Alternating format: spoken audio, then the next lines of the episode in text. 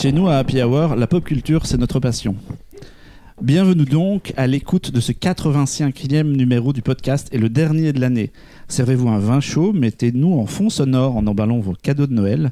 Je m'appelle Marc et je serai votre Père Noël pendant deux heures. Et je suis accompagné de mes lutins. Bonjour Amandine, Mathieu et Alexandre. Salut. Bonjour. C'est joliment dit. On va parler dans cette émission du passé et du futur avec quelqu'un que je voulais recevoir depuis longtemps. Bonjour Laurent Sarfati. Salut. Tu es le co-scénariste de Mars Express, le film d'animation de Jérémy Perrin qui est sorti en salle mi-novembre. On te doit aussi, entre autres, l'écriture de la série Last Man, La Minute Blonde il y a quelques années sur Canal. Et tu as été dans une vie antérieure journaliste pour le légendaire magazine de jeux vidéo Joystick sous le pseudonyme de Monsieur Pomme de Terre. C'était moi. On parlera ensuite, comme chaque mois, de nos coups de cœur du mois. Il y aura des séries, il y aura du cinéma, il y aura une expo et il y aura forcément un jeu vidéo.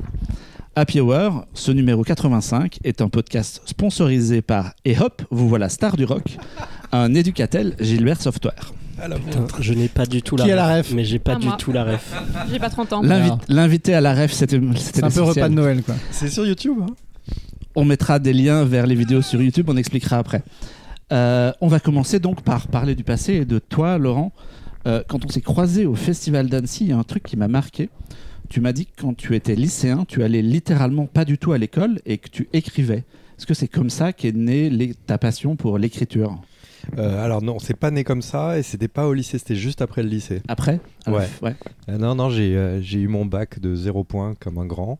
Et, et après, mes parents m'ont dit que si j'arrêtais mes études, euh, il fallait que je trouve du travail et que, euh, et que je, je trouve un appartement et, euh, et que je devienne grand. J'avais pas du tout envie. Et du coup, oui, pendant six ans, j'ai fait semblant d'aller en cours. Je, je partais avec mon sac, puis j'allais au café en bas de chez eux. Ce, que, ce qui est incroyable en fait, parce que pour les gens qui nous écoutent, c'est vraiment pas du tout à l'école, quoi. C'est 100% d'école buissonnière. Ouais, c'était vraiment école buissonnière. En vrai, c'était super angoissant. Euh, je, je, je savais pas du tout ce que je faisais. Tout ce que je savais, c'est que je voulais pas aller à l'école. Et oui, j'écrivais parce que je m'ennuyais en fait. Mais j'écrivais bien avant déjà. Et du coup, qu'est-ce qui a été l'élément déclencheur de, de ton envie d'écriture? Euh, non, il n'y a pas eu de déclencheur de l'envie d'écriture. euh, ou, alors, euh, vraiment, quand j'avais 6 ans, euh, il y avait un cousin euh, qui avait un, un critérium. Je le trouvais hyper beau et du coup, euh, il fallait que j'ai une raison de l'utiliser. Du coup, j'ai écrit.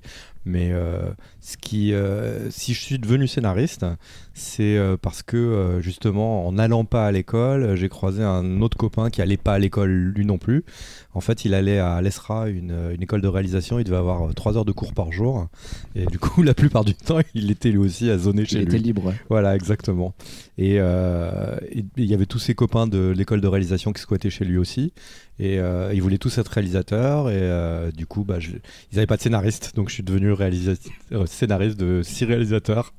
Juste pour justifier que, euh, que je fume des pétards chez eux. en Et, fait. et est-ce que ses copains sont devenus des réalisateurs du coup? Alors oui, euh, il y a le, le- fameux copain, celui qui avait un appartement, donc on pouvait squatter chez lui, c'est Marc Gibaja. Et c'est avec lui, euh, justement... Que tu as écrit un long et la minute blonde. Exactement, exactement. Et c'était un copain de CP.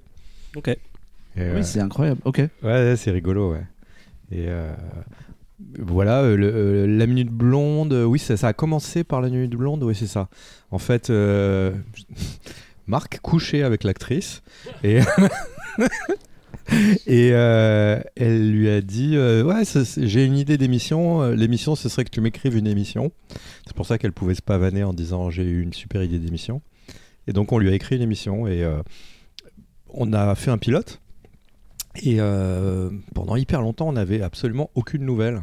Donc Frédéric Bell a passé le casting de Miss Météo, puisque avant qu'il y ait MeToo euh, et tout- tous les trucs euh, de gender et de protection de la femme, il y avait Miss Météo euh, sur Canal+. Je ne crois pas que ça existe encore, c'était un peu euh, Non, misogyne. non, moi, c'était un peu misogyne parce qu'il ouais. recrutait au physique. Donc, Bah, euh, carrément, ouais. Donc elle passait le casting de Miss Météo. Et euh, dès qu'elle est apparue au casting, il y a des gens qui ont débarqué, qui ont fait Eh, C'est elle la cassette C'est elle la cassette En fait, notre producteur, que je salue, Alain Massio, euh, était un petit peu, il planait un petit peu. Du coup, il avait envoyé la cassette de l'émission, mais il n'avait pas mis d'adresse ni rien du tout. Il avait juste envoyé la cassette. Donc pendant presque deux ans, il me semble, ils ont vu ce truc, ils se sont dit, Ah, c'est super, mais ils savaient pas qui l'avait fait. Et, euh, voilà, du coup, deux ans après, on a pu faire notre première émission. Et pour les, ceux qui savent pas, la Minute Blonde, c'était un programme court qui était in- inséré dans le Grand Journal, un, un talk de Canal. Et pendant euh, quelques euh, minutes, justement, où euh, Frédéric Bell recevait un invité avec des guillemets, puisque c'était très souvent un panneau ou une photo du gars. Et ça, toujours oui, une photocopie, en fait. C'était une photo du gars et ça permettait de faire des, des vannes drôles. J'en ai revu quelques-uns pour préparer cette émission et je me... moi, ça me fait toujours marrer. hein. Et moi, je m'en souviens, mais je suis assez vieux pour ça. Ouais, ouais, ouais, c'est pas. euh, c'est- c'est c'est quoi C'est quoi C'est 2006, un truc comme ça 2006, 2007 Je crois que ça a hein 17 ans, je Ouais, crois. hein. ça- C'est dans le passé, mais pas tant dans le passé que ça pour. euh, Moi, c'était les pires années de ma vie. On se, on se lève le matin, on doit écrire des blagues. C'est, euh, je crois qu'il n'y a pas un métier plus atroce. J'avais un psychiatre, un analyste, euh, un acupuncteur. euh, enfin, je- je- tout, tout- tout- mon argent passait en bringue pour oublier la détresse que c'est que d'écrire des blagues. Ouais. on, on va remonter un peu plus dans le passé. Comment tu es entré chez Joystick? Ah, c'est- rigolo. Euh, J'étais avec euh, ma première amoureuse, que j'ai eue très tardivement. Et euh, elle était très jeune, et du coup, euh, elle voulait absolument qu'on vive ensemble, et donc il a fallu que je gagne ma vie. Euh, Alors, on, a essayé de me pousser à gagner ma vie longtemps, mais au bout d'un moment, bah, on n'a plus le choix. Et vraiment, je savais pas quoi faire. Justement, je faisais la bringue, et en faisant la bringue, j'ai rencontré un type très très marrant qui avait l'air d'avoir de bien gagner sa vie et de pas être malheureux. Donc je lui ai demandé ce qu'il faisait et il était testeur de jeux vidéo. Et euh, j'ai pas compris au début parce que moi j'étais lecteur hein, de, de joystick et de tous ces magazines de jeux Mhm. vidéo de l'époque, Tilt, euh, etc. Mais je pensais que, pas que les gens étaient payés pour faire ça. Et donc j'ai euh, envoyé mon CV et, euh, et j'ai attendu, j'ai attendu, j'ai attendu et j'ai pas eu de nouvelles. Et euh, du coup, j'ai envoyé des CV dans d'autres magazines. Je suis rentré dans un magazine absolument atroce, euh, vraiment pour les gamins, euh, qui s'appelait Super Power, pour euh, la Super Nintendo. Et j'étais Cyber Raoul. et au bout d'un an, euh, j'ai été repéré euh, par Mark Andersen, qui possédait le magazine Joystick. qui a dit mais et qui possédait aussi le magazine Super Power qui a dit mais en fait il faut que tu viennes chez Joystick je fais ouais j'ai en- j'ai envoyé mon CV mais vous, vous m'avez pas répondu et là, j'ai eu l'autre côté de l'histoire. C'est que ma mère, qui était très inquiète pour moi, euh, arrêtait pas de me demander si j'avais des nouvelles euh, de ce CV que j'avais envoyé chez Joystick. Et elle arrête pas de me dire j'ai une très bonne amie chez Hachette. Il faut absolument que, euh, que je lui dise de, euh, d'appuyer ta candidature. Et euh, je, lui, je, lui, je lui hurlais dessus, je lui disais qu'il fallait surtout pas faire ça. Bref, visiblement, elle l'a fait dans mon dos. Le rédacteur en chef de Joystick a reçu un coup de fil. Bonjour, c'est ma machine de chez Hachette, très haut placé. Il faut embaucher Laurent Sarfati. Donc, ils ont foutu mon CV à la poubelle. C'était Joystick. Et Mathieu com- combien de, de pseudos tu avais alors? Parce que du coup, ça fait- commence à faire quelques pseudos. De... Plein, plein, plein. Euh, c'est une habitude que j'ai gardée. En fait, Tu changes à chaque fois. Ouais, ouais, quasiment sur, euh, sur chaque euh, réseau social, j'ai un pseudo différent. euh, Facebook, je suis Jean-René Grimbichu. euh, mail, euh, Raymond Laser. euh, mail poubelle, Clark Nova. euh, je, euh, Mais c'est pas mal parce que. euh, T'as une Bah. sacrée mémoire. non, mais surtout, euh, alors maintenant, je pense que les algorithmes sont un peu meilleurs, mais euh, euh, par exemple, Facebook, pendant hyper longtemps, euh, Jean-René Grimbichu, qui est mon alias, c'est une personne âgée. Donc j'ai la photo d'une personne âgée. Et avec un âge de personne âgée. Du coup, toutes mes publicités, c'était pour des couches pour incontinence, des, escalators, euh, des, des trucs mécaniques pour monter les escaliers. Euh. et c'est cool. Du coup, j'étais pas targeté, c'était vachement agréable. Moi, je pense que maintenant, euh, Facebook, euh, Google et tout ça, ils savent très très bien quel genre de clown je suis. Joystick, pour ceux qui ne savent pas, pour les jeunes qui nous lisent, déjà c'était un magazine. Alors je sais pas si vous voyez le papier. Euh, avant les streamers, avant les youtubeurs, il y avait des gens, il y a toujours, mais sur papier un peu moins, qui écrivaient des articles sur les jeux vidéo. Et euh, le magazine a eu une, beaucoup d'influence sur euh, toute une génération. Vraiment, hein, je dis ça, euh, je dis pas ça parce Non, que mais c'est ce qui est incroyable, c'est mais que tu as besoin d'expliquer. c'est Ce qui Bah, hallu- Non, non, mais je sais, a je des- sais. bon, malheureusement, on a passé la quarantaine. Donc mais a je sais bien. Mais il y a une dizaine d'années, j'étais euh, dans, dans un. Je crois que c'était à Japan Expo, un truc Mhm. comme ça. euh, et euh, on présentait Last Man saison 1. Mhm. Et il y avait un type qui passait devant nous, devant le public, et le mec a été adulé comme, euh, comme si c'était euh, John Lennon qui montait sur scène. euh, enfin, vraiment une star, quoi. Et je demande si, qui c'est, et on me dit c'est un testeur de jeux vidéo. J'ai dit, waouh, le métier il a changé. quoi. ouais. Et je, je me souviens plus de qui c'était. euh, bref, et on se retrouve, on nous raccompagne en taxi. On est dans le même taxi pour rentrer. Je lui dis Ah, tu sais, moi aussi j'étais testeur de jeux vidéo. Donc c'est une histoire qui a 10 ans. hein. Et le mec me dit Ah bon, sur quelle chaîne YouTube Euh, Je fais Alors non. Voilà, exactement. Je fais un magazine papier. Le mec, il, a- il avait une trentaine d'années. Et il me regarde, mais vraiment comme un extraterrestre. Comment ça, un magazine papier? Mais genre, je l'insultais, quoi. Ça n'existait pas. Et euh, il avait jamais entendu parler de joystick. Donc, j'ai pris ma première leçon d'humilité de la semaine, de cette semaine-là. Et du coup, ouais, c'était un magazine qui, à la fin des années 90, début 2000, a marqué pas mal de gens parce que euh, déjà, c'était un mélange de. Il y, avait, un magazine avant lui qui s'appelait Tilt, qui était très sérieux, très euh, rigoureux sur des tests pointus, etc. Et Joystick, c'était la gaudriole, en fait. Donc, on se marrait à lire des blagues et en même temps, les tests étaient, euh, étaient pointus. Et derrière ça, ça a marqué. Il y a plein de gens qui, euh, qui, en, qui en ont fait leur métier parce que c'était aussi un précurseur, hein, un des premiers sites internet en France avec une webcam à l'époque. On parle d'un truc il y a vraiment super longtemps, hein, les tout débuts d'Internet. Donc ça a marqué beaucoup de gens et il y avait une communauté euh, sur, un, sur un chat IRC qui a, dont, dont certaines personnes ont basculé dans le monde du jeu vidéo. Je pense à, je sais pas si tu as entendu parler du jeu Industries of Titan, Non, non. Qui est un jeu de conception de ville futuriste qui a été développé au Canada. Et l'un des euh, lead designers est un ancien de, de, de la communauté joystick. Un Antoine. délire. Incroyable. Ouais, donc ça, ça, ça a vraiment été un espèce de C'était quoi son pseudo? Euh, Sir Karma. Karma. Karma, mais je m'en souviens très bien, ouais. Et donc, euh, pour préparer cette émission, moi, j'ai replongé un peu dans, dans ces vieilles archives de, de vieux lecteurs et j'ai repris contact avec des gens qui m'ont fait plein de réponses. Je leur ai dit, mais qu'est-ce Ils que sont vous, là ce soir. qu'est-ce que vous Ouais, c'est gardez sacrée de- soirée. C'est sacrée soirée. Et ils m'ont dit, je leur ai demandé, bah voilà, euh, joystick, qu'est-ce que, euh, qu'est-ce que ça vous euh, a apporté à l'époque? Et je voulais avoir un peu ton ressenti là-dessus. Euh, dans les réponses qu'on m'a fournies, parmi les, les papiers, donc on est plus de 30 ans quasiment, qu'on est quasiment 30 ans après leur publication, mais il y a des- toujours des gens qui se souviennent de ton test de créature. Je sais pas si, euh, si tu te Oh, oui, je m'en souviens aussi, ouais. Créature, c'était un, un jeu vidéo de fin 90, un espèce de Tamagotchi un peu, où il fallait élever une bestiole. Et Laurent avait écrit un test qui était euh, ultra drôle.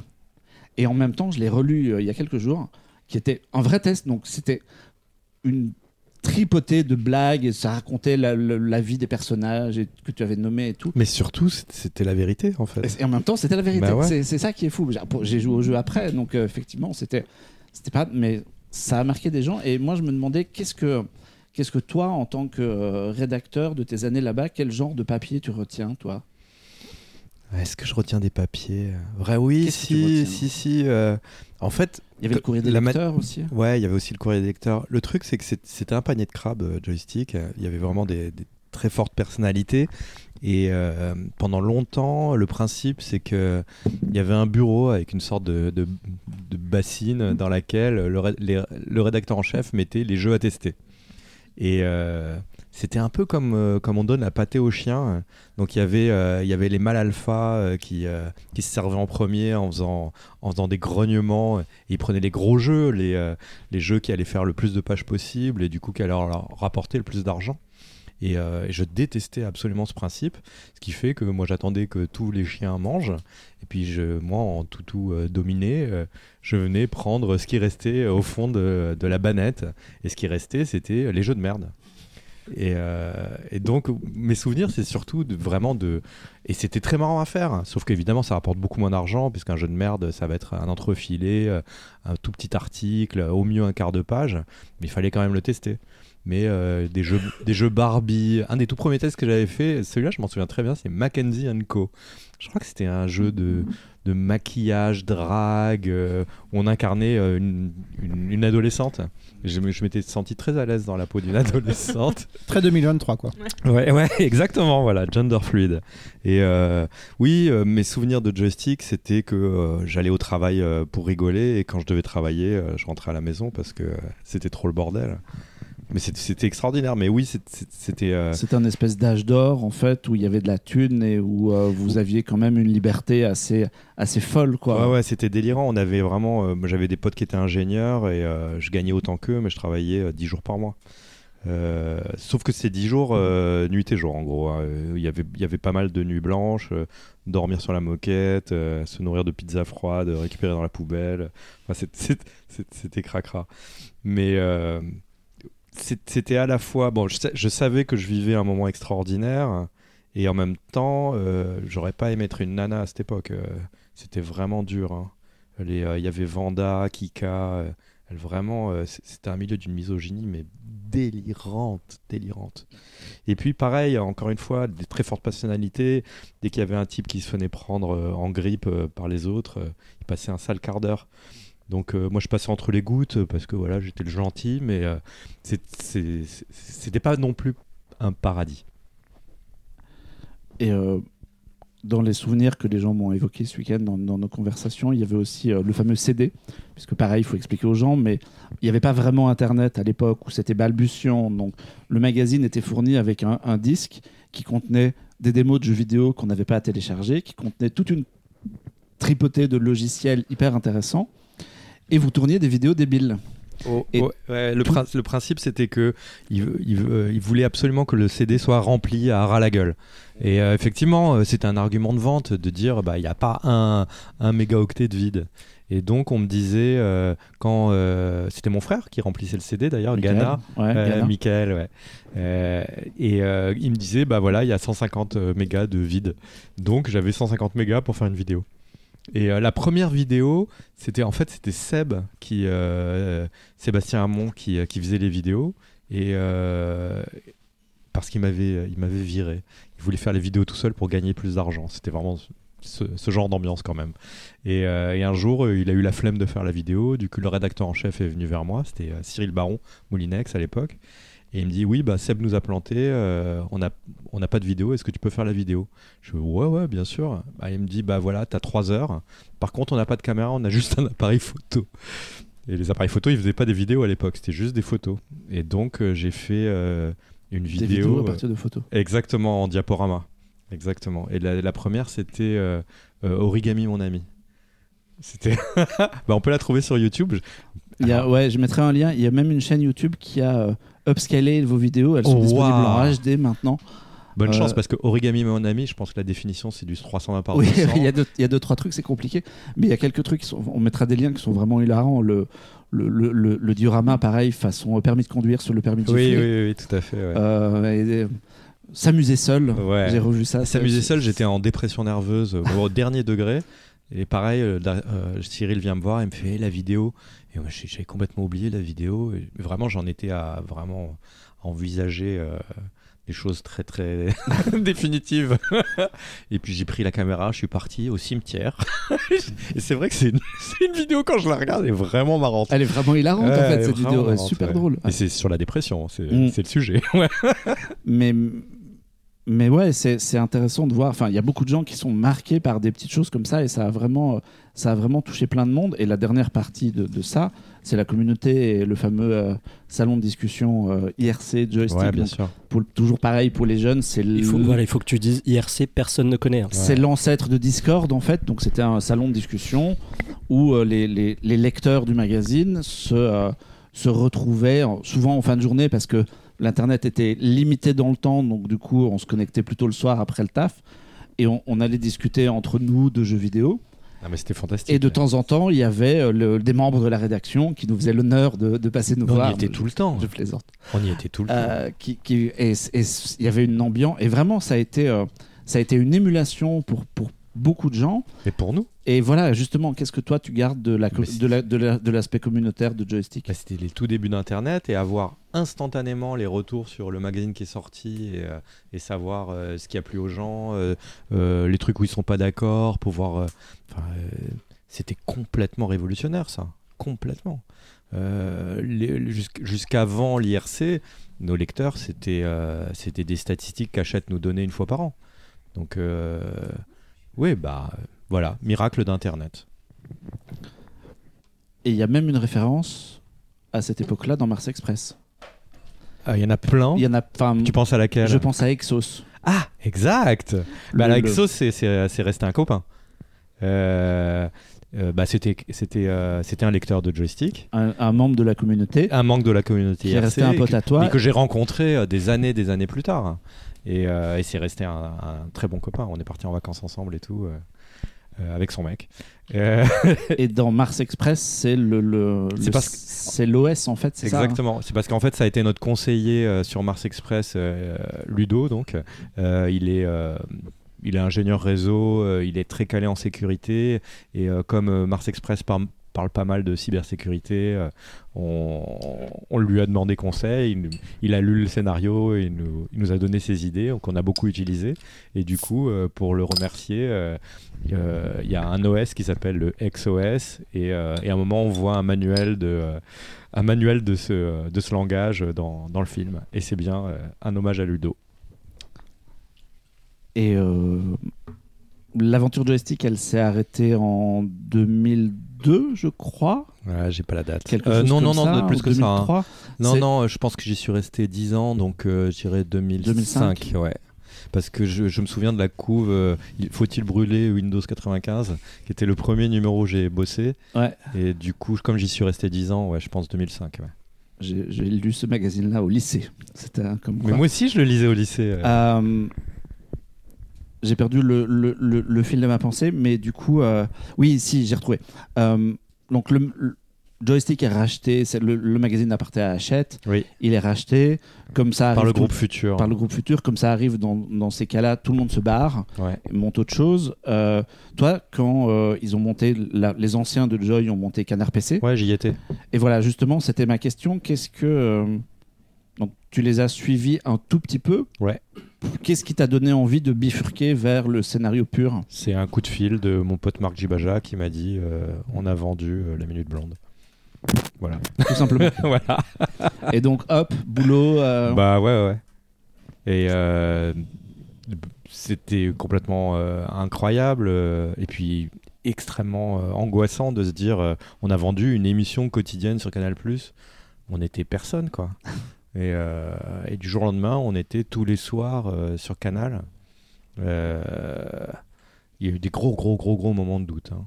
Quand... Moi, j'ai très, très vite, j'ai donné ma télé à un copain parce que j'avais l'impression qu'elle me regardait, qu'elle que m'accusait les gens te nul. jugeaient. ouais. Ouais, ouais, c'était très dur. Deux années euh, vraiment. euh, ouais, bah, tu te lèves le matin, tu dois écrire des blagues euh, sur euh, le ministre de l'Agriculture, euh, enfin, ou voilà, ou un chanteur euh, sur lequel tu absolument rien à dire. C'était atroce. Et au début, on était hyper contents. On se disait avec Marc, euh, eh ben super, on est riche. On va, euh, on va trouver des gagman euh, et qui vont écrire nos blagues, euh, enfin les blagues de l'émission, et nous, on va toucher les royalties. On pensait que ça marchait comme ça. Donc on a fait un énorme casting pour trouver des gens drôles en France, donc on n'en a pas trouvé. On a, euh, on, s'est souvenu, euh, on s'est souvenu que euh, justement après le lycée, quand on, justement avec les copains, les copains de l'ESRA, il y avait un copain qui, était drôle, Patrick. On s'est dit qu'est-ce qui devient Du coup, on l'a appelé. Il travaillait dans une agence de location de voitures. Il m'a dit tu veux, tu veux pas écrire des blagues pour Canal Donc il a démissionné. Il, il nous a rejoint. Et, euh, et en fait, oui, on a, il y a, une, il y a une, quand même une nana qu'on a trouvée très marrante qui s'appelle Florence Thieffry, qui a écrit avec nous aussi. Et euh, ouais, bah voilà, on a galéré pendant deux ans, euh, comme des fous. Et après, j'ai parcouru un peu ton CV. Tu as écrit plein de choses un peu très différentes. Euh, une adaptation d'Arland Coben, Ouais. euh, Nina Patalo, de Oui, Lisa Nini. Mandel. Ouais, euh, qui est une très bonne copine aujourd'hui. même, un épisode, même des épisodes de scène de ménage. Ouais, ouais, ouais. Euh, ma question, c'est comment est-ce que tu choisissais tout ça et dans, dans quelle mesure c'était des choses parce qu'il fallait manger aussi Oui, dans quelle mesure Dans une grande mesure. Dans une grande mesure. Alors, je- si tu veux vraiment chercher au fin fond de la poubelle de mes CV, euh, il y a, euh, j'ai écrit un épisode pour RIS. RIS, alors euh, peu de gens connaissent, mais en fait TF1 voulait Police absolument scientifique. police scientifique, C'est- exactement. C'est le- le- l'équivalent euh, De CSI, des experts. de- des ouais. experts. Voilà, exactement. Et en fait, euh, l'histoire est assez lamentable, comme la série d'ailleurs. Euh, c'est que TF1 ne voulait, avait, voulait faire un CSI Paris. Et euh, ils ont contacté euh, les prods américaines.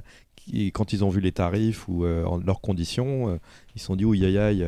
Donc euh, ils ont vu qu'il y avait une copie italienne qui s'appelait euh, RIS. Et, euh, et du coup, ils ont acheté les droits de la copie italienne pour deux balles. Et ils se sont dit, comme ça, si on se prend un procès, ben, on dit, bah, nous on a le droit, on a acheté aux Italiens.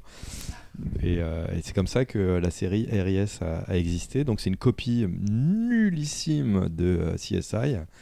Et, euh, et ouais, c'est, si, si on- doit chercher les, les trucs pas glorieux, ouais, je pense que là. Et, si, On doit, haut. si on doit aller chercher dans les premiers trucs glorieux, qu'est-ce que tu retiendrais? Nina Patalo Euh, non, non, euh, premier truc glorieux, c'est Innominé Satanis avec Croc et, et quelques copains. on a écrit un jeu de rôle et, euh, et on était vraiment gamins. Euh, moi, je, je sais, je commençais à sécher les cours déjà.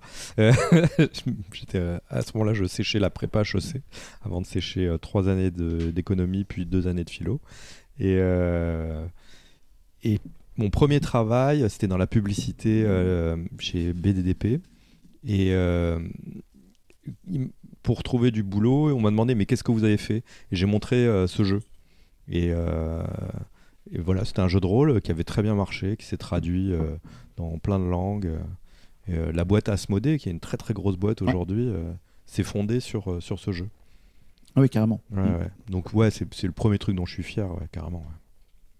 Comment tu as rencontré Jérémy Perrin? Ah, mais tu me poses la question parce que tu sais. je, pense savoir. Mais Euh. vous êtes tous les deux crédit- crédités sur la série de Lisa Mandel, donc je me suis dit que c'était peut-être lié. Ah, parce qu'il a, il a... Non, ah non, non, Ah non ah, tu connais pas l'histoire Ah, je connais pas l'histoire. Non, non. euh, Jérémy a réalisé un épisode euh, et on, il a écrit avec moi aussi des épisodes de Nini Patalo. Non, non. Alors Jérémy, en fait, il y a quelqu'un qui a eu la très bonne idée de se suicider et c'est Seb de Joystick. Et, euh, et on s'est rencontrés à la fête de crémation de Seb. Ah, Et- la vache. Ah, donc tu connaissais pas Non, l'histoire je connaissais pas du tout Ouais, l'histoire. et, euh, et donc euh, voilà, bon, on n'avait qu'une envie, c'était de rigoler. On se connaissait pas du tout, et euh, et euh, on, on- on a raconté que des saloperies sur Seb. Il faut dire que c'était une sacrée ordure. Et euh, je l'ai- beaucoup aimé, c'était mon meilleur copain. Et comme il a fait avec tous ses meilleurs amis, il les a plantés un par un, en finissant par euh, se planter lui-même. Et, euh, et donc on a dit que des horreurs sur Seb. Et on a rigolé, rigolé, rigolé, jusqu'à ce que la veuve repère qu'on rigole. Elle est venue vers nous et elle a fait Ah, de quoi vous parlez? Parce qu'elle avait qu'une envie, c'était de rigoler elle aussi. Et, et, ouais, et Seb du tac au tac, il a dit Ah bah vas-y, raconte-lui Laurent. et donc euh, il a réussi à m'embarrasser, ce qui est hyper difficile. Et je me suis dit que ce, ce type méritait que je le revoie un jour. Et vous avez fait plein de trucs ensemble parce que Plein, plein. t- tout le monde cite euh, Mars Express et Last Man, mais vous avez adapté Chrono Kids de Zep, euh, Oui. il y a eu Crisis Young. euh, Crazy Young, ouais. Mais avant, avant, Mm. on a fait, euh, on a écrit des épisodes d'une série qui, est ja- qui a jamais été diffusée, mais qui se trouve sur YouTube, qui s'appelle CO2. Et euh, si les gens veulent euh, taper CO2 euh, Escalator, il y aura un épisode réalisé par Jérémy que je trouve hyper marrant, qui est un hommage à, à John Carpenter. Et je crois que c'est le, le premier truc qu'on a fait ensemble. Et ensuite, le premier truc où vraiment on a eu du succès, bah, c'est le deuxième truc qu'on a fait ensemble. C'est un clip pour Flair qui s'appelle Trucker's Delight, qui est un clip en pixel art. Ok. Et comment vous bossez tous les deux vous, vous mettez ensemble dans une salle, euh, vous buvez des coups, euh, vous faites ça à distance. Ça ressemble euh, à votre podcast. hein. C'est notre podcast, mais avec des, du papier, enfin des ordinateurs. café. Et du Ouais, ouais, café, ouais. Euh, bon, pff, on, comme, comme, des, euh, comme des copains, euh, comme vous, là, euh, voilà, euh, on discute. Et comment est né Mars Express? Euh, Mars Express, euh, ça faisait hyper longtemps. bah, lui et moi, on est complètement dingue de science-fiction. Euh, et euh, surtout, Jérémy, il avait envie de faire un long métrage depuis le début. Le, quand je l'avais rencontré, il me parlait déjà de long métrage. Alors que moi, c'était pas forcément ce qui m'intéressait. Euh, moi, j'étais plus série. Et, et du coup, quand les auteurs de Last Man, la, bande dessinée, c'est-à-dire Bastien Vives, Michael Sanlaville et Balak, nous ont contactés pour adapter Last Man.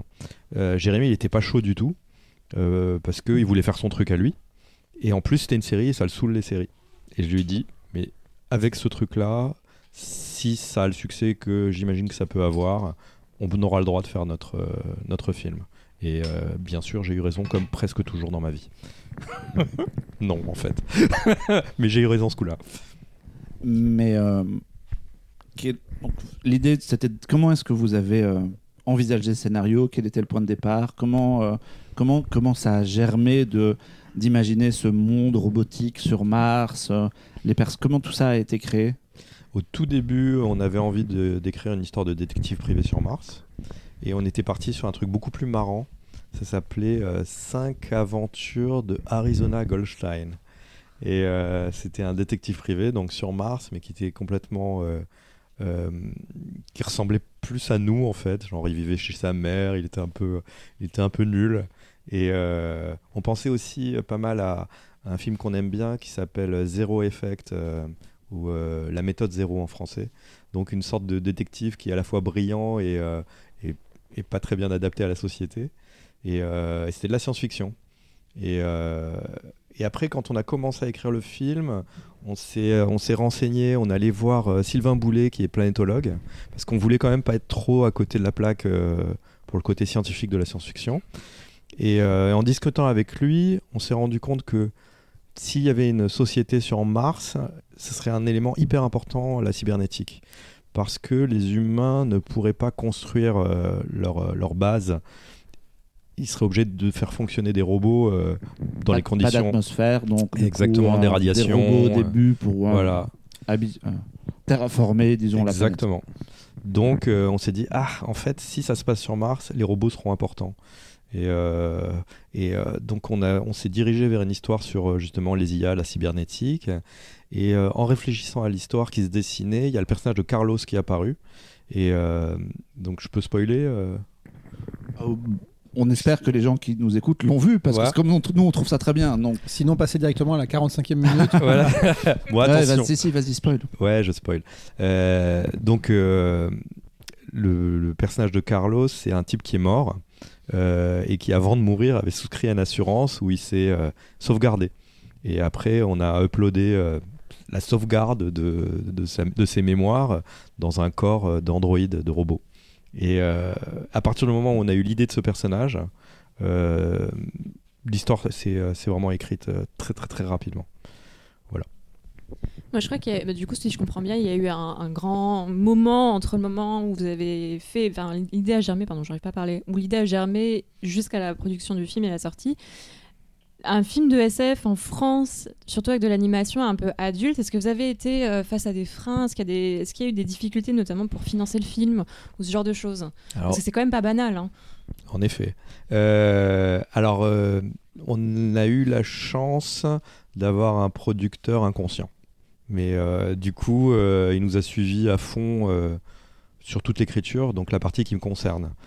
Financer le film, ça n'a pas été facile, mais moins compliqué que ce qu'on pourrait imaginer grâce à J'ai perdu mon corps, qui en fait, les diffuseurs, les intervenants se sont rendus compte qu'ils étaient passés à côté d'un truc. Et euh, J'ai perdu mon corps, ça a été un cauchemar euh, à monter, et euh, ça a été un, un bon succès euh, en salle, euh, et du coup... euh, on est arrivé juste après. Et euh, les, les gens qui ont des sous se sont dit ok euh, on veut pas rater le deuxième wagon euh, et donc ils ont mis des sous euh, ils nous ont donné de l'argent. On a eu du bol. Mais vous, à, à aucun moment, vous vous êtes dit euh, non, mais euh, n'importe quoi, on va jamais y arriver, c'est impossible quoi. Un, un film euh, d'animation pour adultes de SF, ça n'existe pas en France, euh, ça, ça va pas, ça va pas marcher. en fait on s'était dit ça sur Last Man et euh, sur Last Man on était sûr que ça n'existerait pas et c'était le même producteur. Et quand il nous a proposé euh, de le faire nous on, on- on le trouvait très sympa mais pour nous c'était un zozo qui nous donnait de l'argent pour rigoler quoi. Et on n'imaginait pas du tout que ça existerait un jour. Et là encore on a eu un bol de malade parce que euh, ça aurait pas dû exister. Sauf que chez France Télévisions, il y a deux autres zozos qui s'appellent Pierre Syracusa et Joseph Jacquet, qui méga coup de bol, ouvraient une fenêtre animation adulte en même temps que nous, on proposait notre dossier. Donc voilà, coup de bol. Quoi. Et, et surtout, c'est un projet qui est fortement. Enfin, moi, j'ai énormément apprécié le film. Il y a énormément d'influence justement de la science-fiction. On sent que vous êtes des passionnés, euh, que Ah ce soit ouais. Ghost in the Shell, euh, Total Recall, etc. Mais du coup, euh, amener ce genre de référence auprès euh, d'un écosystème qui est plutôt habitué à faire du Astérix, etc. C'était dans les discussions, c'était c'était facile ou? Alors, j'ai assez peu participé euh, toi à par exemple ça. t'as pas hésité à, à rent- à aller à fond là-dedans euh Moi, j'étais payé pour le faire, donc euh, t'imagines. Ah, en bien, plus, ça. moi, c'était les, les 9 mois les plus agréables de toute ma vie. C'était encore plus agréable que de bosser à joystick et c'était très agréable de bosser à joystick. Euh, non, non, j'étais payé pour écrire une histoire de science-fiction. C'était le rêve absolu. Euh, J'avais assez peu de doutes que ça existerait, que ce serait faisable. Euh, parce que euh, Last Man avait prouvé qu'il y avait une audience. Euh, ça, a, été- moins compliqué à faire que Last Man. Last Man, ça a failli ne pas exister. En fait, euh, tiens, je, dévoile un secret. Euh, Il y, a, euh, un moment, euh, donc euh, Netflix devait euh, acheter euh, la série, et puis euh, finalement, le deal a été pété, il me semble, par France Télévisions, mais bon, c'est des histoires qui me dépassent. Et euh, ils étaient censés nous donner beaucoup d'argent, je crois, genre 500 000 euros. Et du coup, on a dépensé les 500 000 euros, mais ils ne nous l'ont pas donné. Donc on s'est retrouvé avec un trou de 500 000 euros. Et euh, je sais pas si c'est les chiffres exacts, mais c'est l'ordre euh, d'idée. Et euh, c'est pour ça qu'on a fait un Kickstarter. Et le Kickstarter a, fait pas mal de publicité à Last Man en fait. Donc on s'est rendu compte que en fait c'est pas seulement un outil pour récolter de l'argent, c'est aussi un outil pour fédérer une communauté et, euh, et même très en amont d'une production, ce qui est vachement intéressant. Mais il manquait de l'argent. Et euh, il y a euh, un copain qui, était un copain de l'époque du jeu de rôle, qui est le patron de Asmodée. Et je lui ai envoyé un SMS et je lui ai dit Tu veux pas rentrer dans notre prod Dans la seconde, il m'a demandé combien. Et, enfin, au début, il voulait nous donner l'argent parce que je crois qu'il est très très très riche. Et euh, donc je lui ai dit non non, il faut que tu contactes notre producteur et tu vas rentrer, tu vas avoir des points de production. euh, Et c'est devenu, notre- il nous a donné beaucoup beaucoup d'argent. Et je crois qu'il il est bien rentré dans ses sous. C'est un pari plutôt réussi parce que le film a fini en sélection à Cannes, ce qui est quand même, Ouais. quand même pas banal pour un film d'animation. là, je parlais de euh. Last Man. Ah pardon, enfin non, non, mais je voulais ouais. dire du coup, euh, bah, entre Last Man du Oui, coup oui, et, oui. euh, et, et Mars Express, euh, le film fait. a été ouais. sélectionné à Cannes, le film était montré à Annecy, alors c'est quand même pas banal, sachant que la place de l'animation euh, à Cannes est quand même... bah, justement, le dernier film c'était J'ai perdu mon corps, enfin le, ouais, ouais. plus grand succès, enfin le dernier succès entre guillemets. Alors, quand on présente de l'animation à Cannes, on est vraiment, on est pestiféré. Ouais, bah, on n'existe ouais. pas. Alors, je crois qu'ils se sont, ils sont sentis obligés de nous présenter parce que euh, il y avait beaucoup de bruit autour des intelligences artificielles. C'était, on est au, au cœur de notre sujet. Ils ont voulu être dans la trend ou je sais pas Mhm. quoi, mais euh, je, je pense pas qu'ils l'ont fait de gaieté de cœur. hein. D'ailleurs, le film, c'était euh, euh, quand ils nous, ils nous ont annoncé en tout dernier. Donc déjà. Va louer une, une, une- une villa à Cannes euh, pour venir euh, au tout dernier moment, donc tout, tout était pris. Et surtout, il y a marqué en présence du réalisateur. Donc mon producteur, il appelle euh, les organisateurs, il fait oui, alors vous, vous, vous- faites quoi pour le transport et pour, euh, pour l'accueil du réalisateur? Et il s'est fait rironner en fait, euh, il s'occupe de rien du tout. Mm. Tu as l'honneur euh, d'être Ouais, d'être appelé quoi.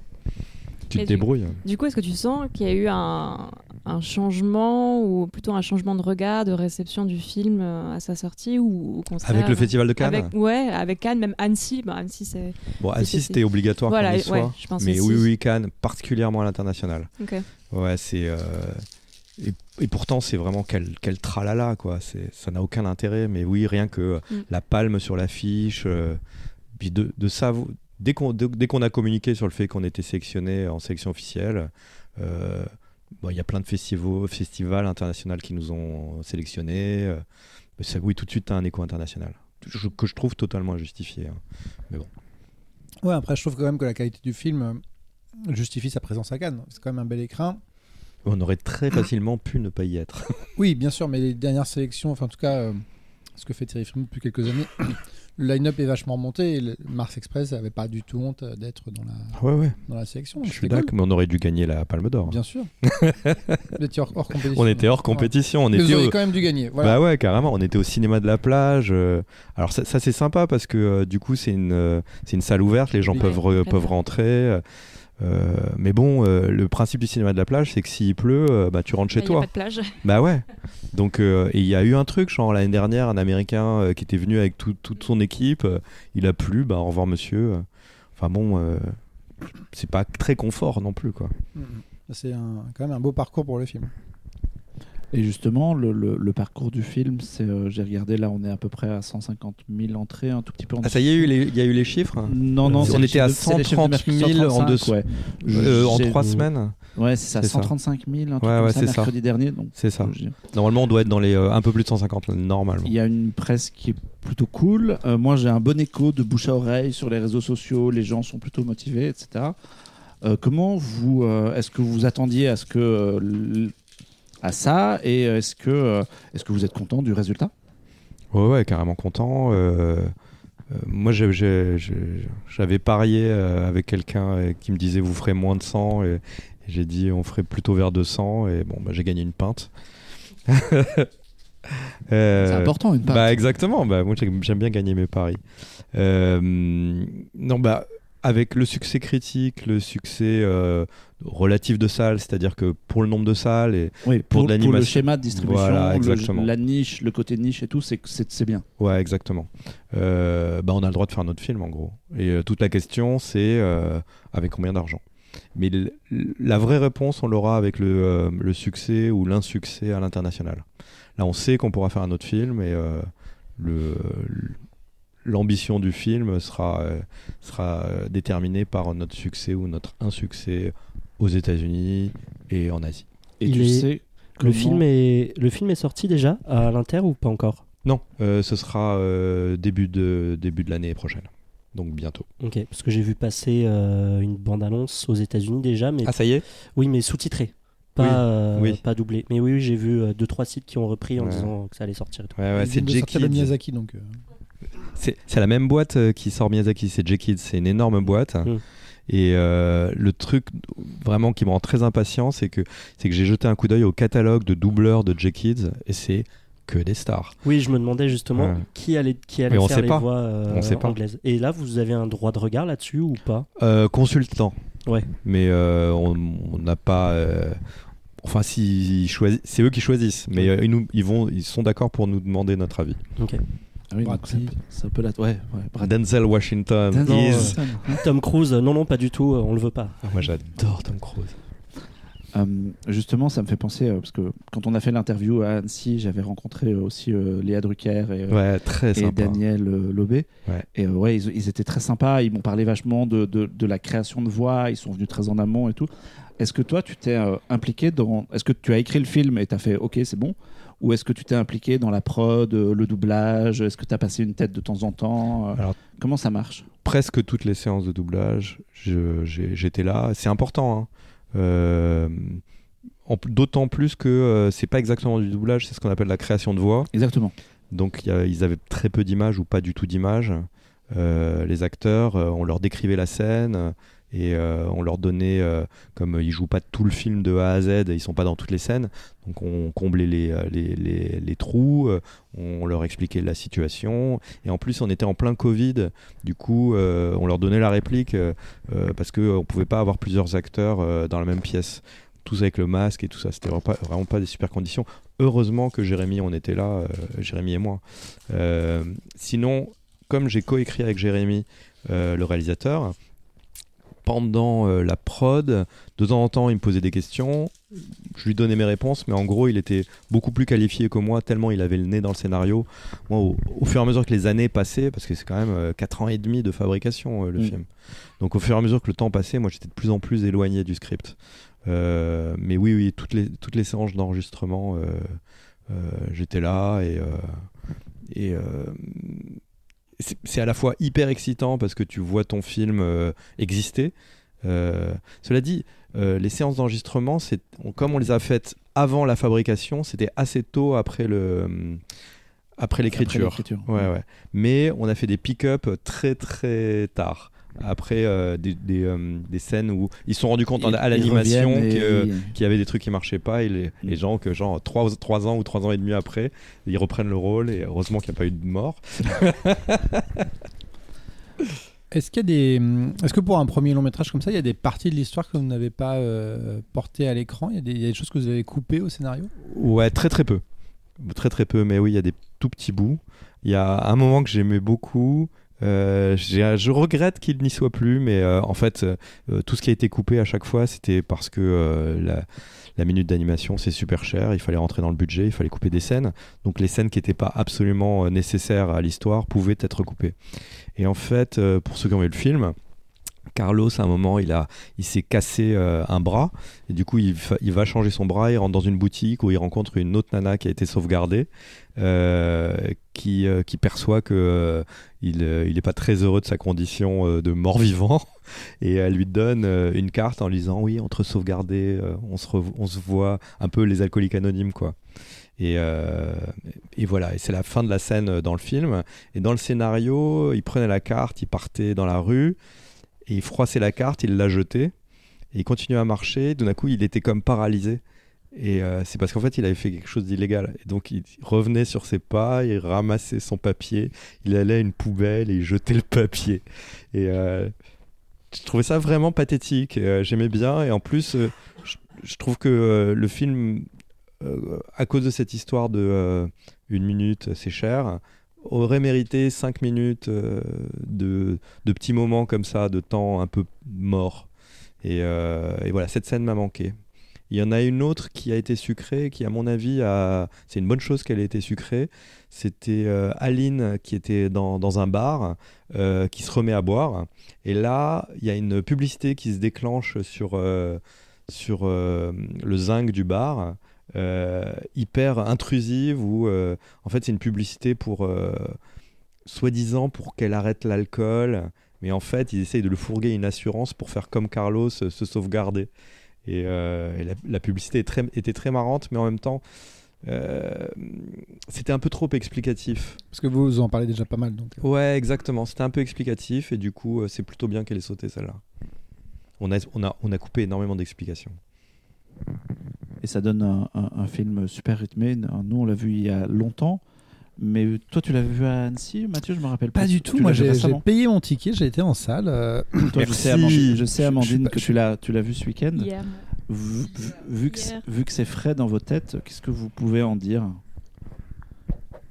Qu'est-ce que bah, moi, moi, moi c'est mon. Mais toi, moi, tu nous as dit quand on a préparé l'é- l'émission avec Jean-Victor qui est pas là, tu nous as dit je veux défendre Ma- Mars Express. Mais moi, j'ai beaucoup aimé ce film. euh, ça fait.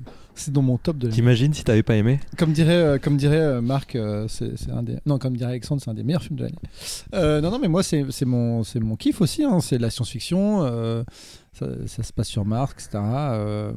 Moi, moi, j'ai passé un super moment. C'était vraiment. Je, je- je suis ressorti de la salle en me disant, on fait ça en France, en fait. Ouais, on fait ça en France. On peut, on peut quand même, on peut se dire qu'il y a, il y a un historique de cinéma derrière avec beaucoup de références, beaucoup euh, d'envie, etc. Mais euh, en fait, ça a été produit en France. Tu vois la liste des, des, financeurs, des régions derrière, la liste des techniciens et tout. Tu dis ouais, en fait, on peut, on peut aussi proposer ça comme cinéma. Et c'est, euh, hyper réjouissant, quoi. Parce que du coup, as quand même. euh, j'ai l'impression que vous vous êtes pas retenu dans le scénario, qu'il y a quand même des séquences assez épiques. Il y a, il y a un, volume, il y a, il y a- il y a une, une échelle d'action qui est quand même assez, assez fascinante. Et, euh, et ouais, ouais, moi j'ai pris beaucoup de plaisir et j'aimerais bien voir, Bah, euh, Merci. si ce n'est une suite, au moins un deuxième long métrage de la même équipe et ce serait, ce serait super quoi. Bah, je te confirme en tout cas qu'il y, a- il y a eu zéro, absolument zéro censure. Et en fait, c'est marrant Je parce parle que. pas de censure, mais de, ah, il faut qu'on fasse attention euh, en termes Non, de. carte blanche totale. Euh, mais c'est ce qui est vraiment marrant, c'est qu'avec Jérémy, on a, pour ceux qui connaissent un peu notre, nos travaux, on écrit généralement des horreurs. Et euh, quand on a fini le premier jet du scénario, on s'est regardé, on fait mais il n'y a pas, il y a pas de, de, de, de trucs dégueulasses, il n'y a pas de violence euh, horrible. C'est- là où moi, tu vois, Last Man, euh, j'ai vu quelques épisodes, mais Mhm. c'est- je, vais être honnête. euh, Vas-y, vas-y, bah, surtout j'ai pas pitié, continué sois dans la- honnête. Dans Last Man, je, je me dis, ah, c'est une super qualité en termes de, de prod, mais c'était pas trop mon truc. Alors que Mars Express, j'ai l'impression qu'effectivement, il y a un truc très posé, il y a, une- une- il y a- il y a un vrai Ouais, sens sérieux, il, ouais. il faut faire, il faut faire un long métrage d'une heure 45 et, euh, et c'est tenu du, de bout en bout. Et moi, j'ai j'ai vraiment euh, 1h23. pied là-dessus. Ça t'a semblé plus long que ça, ce que c'était Non, puis t'as des. Pardon, non, mais moi aussi, moi, je suis, j'ai vraiment beaucoup aimé. Et d'ailleurs, ça faisait plaisir parce que la salle était quand même euh, blindée. Alors Oh, qu'on était waouh. un dimanche à C'était où? 16h. C'était à la bibliothèque. Excellent. Ouais, franchement, Excellent. m'a Mais fait visiblement, dans les grandes salles euh, parisiennes et dans les, dans les grandes villes, euh, on, on reste. euh, Mais il y a un sacré bouche à oreille, hein, j'ai Ouais, l'impression. hein, exactement, et en ouais. tout cas, ça m'a surpris de rentrer dans la salle euh, alors que c'était blindé un Ah, dimanche après-midi. Quoi, et ça fait, je crois que ça fait trois semaines maintenant qu'il y a troisième, Ouais, la- troisième semaine. On entre dans la quatrième. ouais. Donc euh, non, mais je je vais pas paraphraser parce que je trouve que je rejoins énormément ton, ton avis. Et, moi, j'aime bien justement ce l'équilibre que vous apportez entre justement cette espèce de second degré que vous aviez déjà dans la semaine et en même temps parfois une violence très premier degré. Moi, je trouve que c'est la première scène qui m'a beaucoup euh, surpris. Avec cette espèce de petit chat trop mignon et euh, euh, bah non. Mais je trouvais que c'était vraiment très réussi. Moi, j'aime bien vraiment tout cette l'ambiance très film noir. C'est aussi très référencé, mais sans non plus être dans la citation gratos. Euh, non, moi j'ai beaucoup aimé aussi. Donc euh, voilà, Ouais. moi, je- Puis- Et puis un film de personnages où on. Ouais. Enfin, moi, je suis rentré dans le film immédiatement par les personnages. Mm. Et ils sont tout de suite caractérisés. Et après, tu as, grand plaisir à, voir, à les voir évoluer sur la- l'1h23. Du coup. Mais non, non, mais du coup, euh, ouais, grand plaisir. Et puis il y a un truc aussi, pardon, je, je te, je te laisse la parole, mais euh, il y a un truc que j'aime beaucoup aussi, c'est que c'est et c'est ce que tu disais tout à l'heure par rapport à la scène que vous avez retirée, par rapport à la scène que tu trouvais trop explicative, c'est que justement le film n'est pas explicatif. Il y a un petit temps d'adaptation, je trouve, euh, au début, à essayer de comprendre un peu le langage, euh, à quoi correspondent. Et en même temps, je trouve que c'est très stimulant et c'est agréable d'avoir un univers comme ça qui se construit et à qui on donne pas, on, on donne pas les clés en fait euh, directement. Et c'est pas, c'est pas, je vais pas dire que c'est pas facile d'accès, mais justement, il y a un peu un engagement de la part du spectateur et je trouve ça hyper intéressant. C'est vraiment pour des spectateurs comme vous, euh, donc euh, comme nous en fait. En fait, on a fait le film qu'on aurait aimé voir, euh, qu'on a écrit. Et effectivement, on déteste que les films soient explicatifs. Ça nous rend tarés. Et puis ça nous sort de, l'histoire. Mais ce qui est très très marrant, c'est que sur, Twitter, il y a quand même des gens qui disent que le, film est trop explicatif. Je sais pas ce qu'ils veulent. ou, euh, que ont deviné l'histoire. Moi, je suis même pas sûr que je, je verrai le film, je comprendrai tout euh, du premier coup. Vraiment. Ça, ça suit une trame un peu classique de film noir, donc je vois- je- c'est peut-être évident dans ce sens-là, mais en même temps, il y a des choses que j'aurais pas forcément Bah compris ouais, non ouais. plus. Enfin, je voyais. L'histoire de l'obsolescence programmée, Bah, elle est ça. pas évidente, je trouve. Non. Ouais, bon. Moi, j'avais plus des questions. euh, je pense qu'on vous a posé les questions un milliard de fois. Et euh, j'avais vu aussi euh, Jérémy qui était venu présenter le film au Festival du film d'Arras. Et il avait dit en fait que justement les références majoritaires du, du film, c'était pas de la SF, mais c'était plutôt les films noirs. Donc je me demandais si vous aviez euh, regardé des trucs ou lu des trucs euh, pour bah, justement écrire le film. Et moi, ça m'avait fait aussi penser à une BD. Alors, je crois que Marc t'avait posé la question à Annecy. Ça m'avait fait bander à une... Ça m'a fait penser. Pardon. Désolé. Moi aussi, moi Très aussi. très beau lapsus. Pardon. Un podcast Très, à très écouter après 22h. Il faut le garder, il faut le garder. Il, il bouge pas lui. Qui s'appelle euh, Carbone, Carbone et silicium. Et je, je sais que tu l'as pas lu. Non, Jérémy tu... non plus. Est-ce que tu l'as lu depuis? Toujours pas. Toujours pas. Non, il faut, hein, c'est sur ma liste, euh, mais je l'ai, je- je l'ai- ni Jérémy ni moi ne l'avons lu. J'ai une question, mais donc, si on parle de Attends, j'avais référence, aussi Et une laisse- question. on va laisser répondre le monsieur. J'ai posé des questions sur les références Les, de les films réfé- noirs. les références sur les films noirs, du coup, vous avez bouffé du film noir ou au contraire pas du tout? Si, si, alors on a carrément tout vu. C'est euh, pendant les 9 mois d'écriture, on, on, on- on passait, on a passé notre vie à regarder les films noirs et à lire du polar, euh, les James Ellroy, les euh, Hunter Thompson. Euh, enfin, euh, et puis euh, voilà, Altman, le privé, Chinatown. et et c'est très marrant. Dans le tas, on a vu Roger Rabbit qui veut la peau de Roger Rabbit. Et je pense c'est Qui compte en fait. Voilà. ah, il compte carrément. Et ce qui est marrant, c'est que c'est le, c'est le film le plus proche de Mars Express en réalité. Et c'est Jérémy qui l'a remarqué. C'est, on on l'a vu parmi les autres, et je pense que c'est le film qui nous a le plus influ- influencé. Et si on remplace les robots par les toons, les histoires sont assez proches. et Futurama, c'était une référence aussi ou pas? Oui, euh, en enfin, on adore. Dès qu'il y a un robot on- dans un, sur Mars, on pense à- un peu à ça, mais Bah, de toute façon, voilà, on est fans, euh, Jérémy et moi. On, on, a- on s'est jamais dit comme dans Futurama, ou, euh, mais ça fait partie de nos milliers de références. Et ben, elle est plutôt en bonne place, hein, parce que c'est quand même super, Futurama. donc le prochain film, c'est un film purement noir? Euh, Est-ce que vous avez ce le droit sera... de nous dire ou pas Si, bah alors, ce que, ce que je peux dire, c'est que ce- ça, n'aura aucun rapport avec euh, Mars Express. Ce sera très probablement pas de la science-fiction. En fait, Jérémy, il aime surprendre. Et euh, donc, ce sera pas une suite. et ce sera très très probablement un genre et pas le même genre. Ok. Et Mars Express, vous avez envie de, de continuer à un peu parcourir l'univers de, Mars Express, justement Moi, j'en avais hyper envie. J'étais frustré quand, quand on a fini l'écriture. euh, parce que, ouais, c'est un univers super riche. euh, et je, il était question de faire une BD. euh, voilà, je me disais qu'il y avait moyen. Jérémy, il m'a plutôt persuadé. sur le fait que l'univers en fait il appartient après au spectateur et que euh, tirer à la ligne, faire, des suites, faire des dérivés, c'est pas forcément la meilleure des idées. Mais euh, cela dit, euh, là j'ai été contacté par un auteur de, jeux de rôle qui, a envie de faire un jeu de rôle dans, l'univers de Mars Express. Bon, je trouve pas l'idée absurde. Surtout que voilà, moi quand, j'étais gamin, je jouais à Cyberpunk, c'était cool. euh, il y avait un autre jeu qui s'appelait Berlin 18 pour, ceux, pour les vieux, vieux de la vieille. Euh, ouais, le... il y a moyen peut-être de faire un jeu de rôle sympa, mais euh, je, vais je, je pense faire comme exactement comme euh, ce qui s'est passé sur Last, Last Man, c'est-à-dire nous on nous a donné euh, trois BD, on nous a dit bah faites ce que vous voulez, surprenez-moi, et voilà donc si les gens veulent faire un jeu de rôle, voilà faites-le, surprenez-moi ça t'intéresserait pas de faire de la réalisation? Jamais. C'est une très bonne réponse.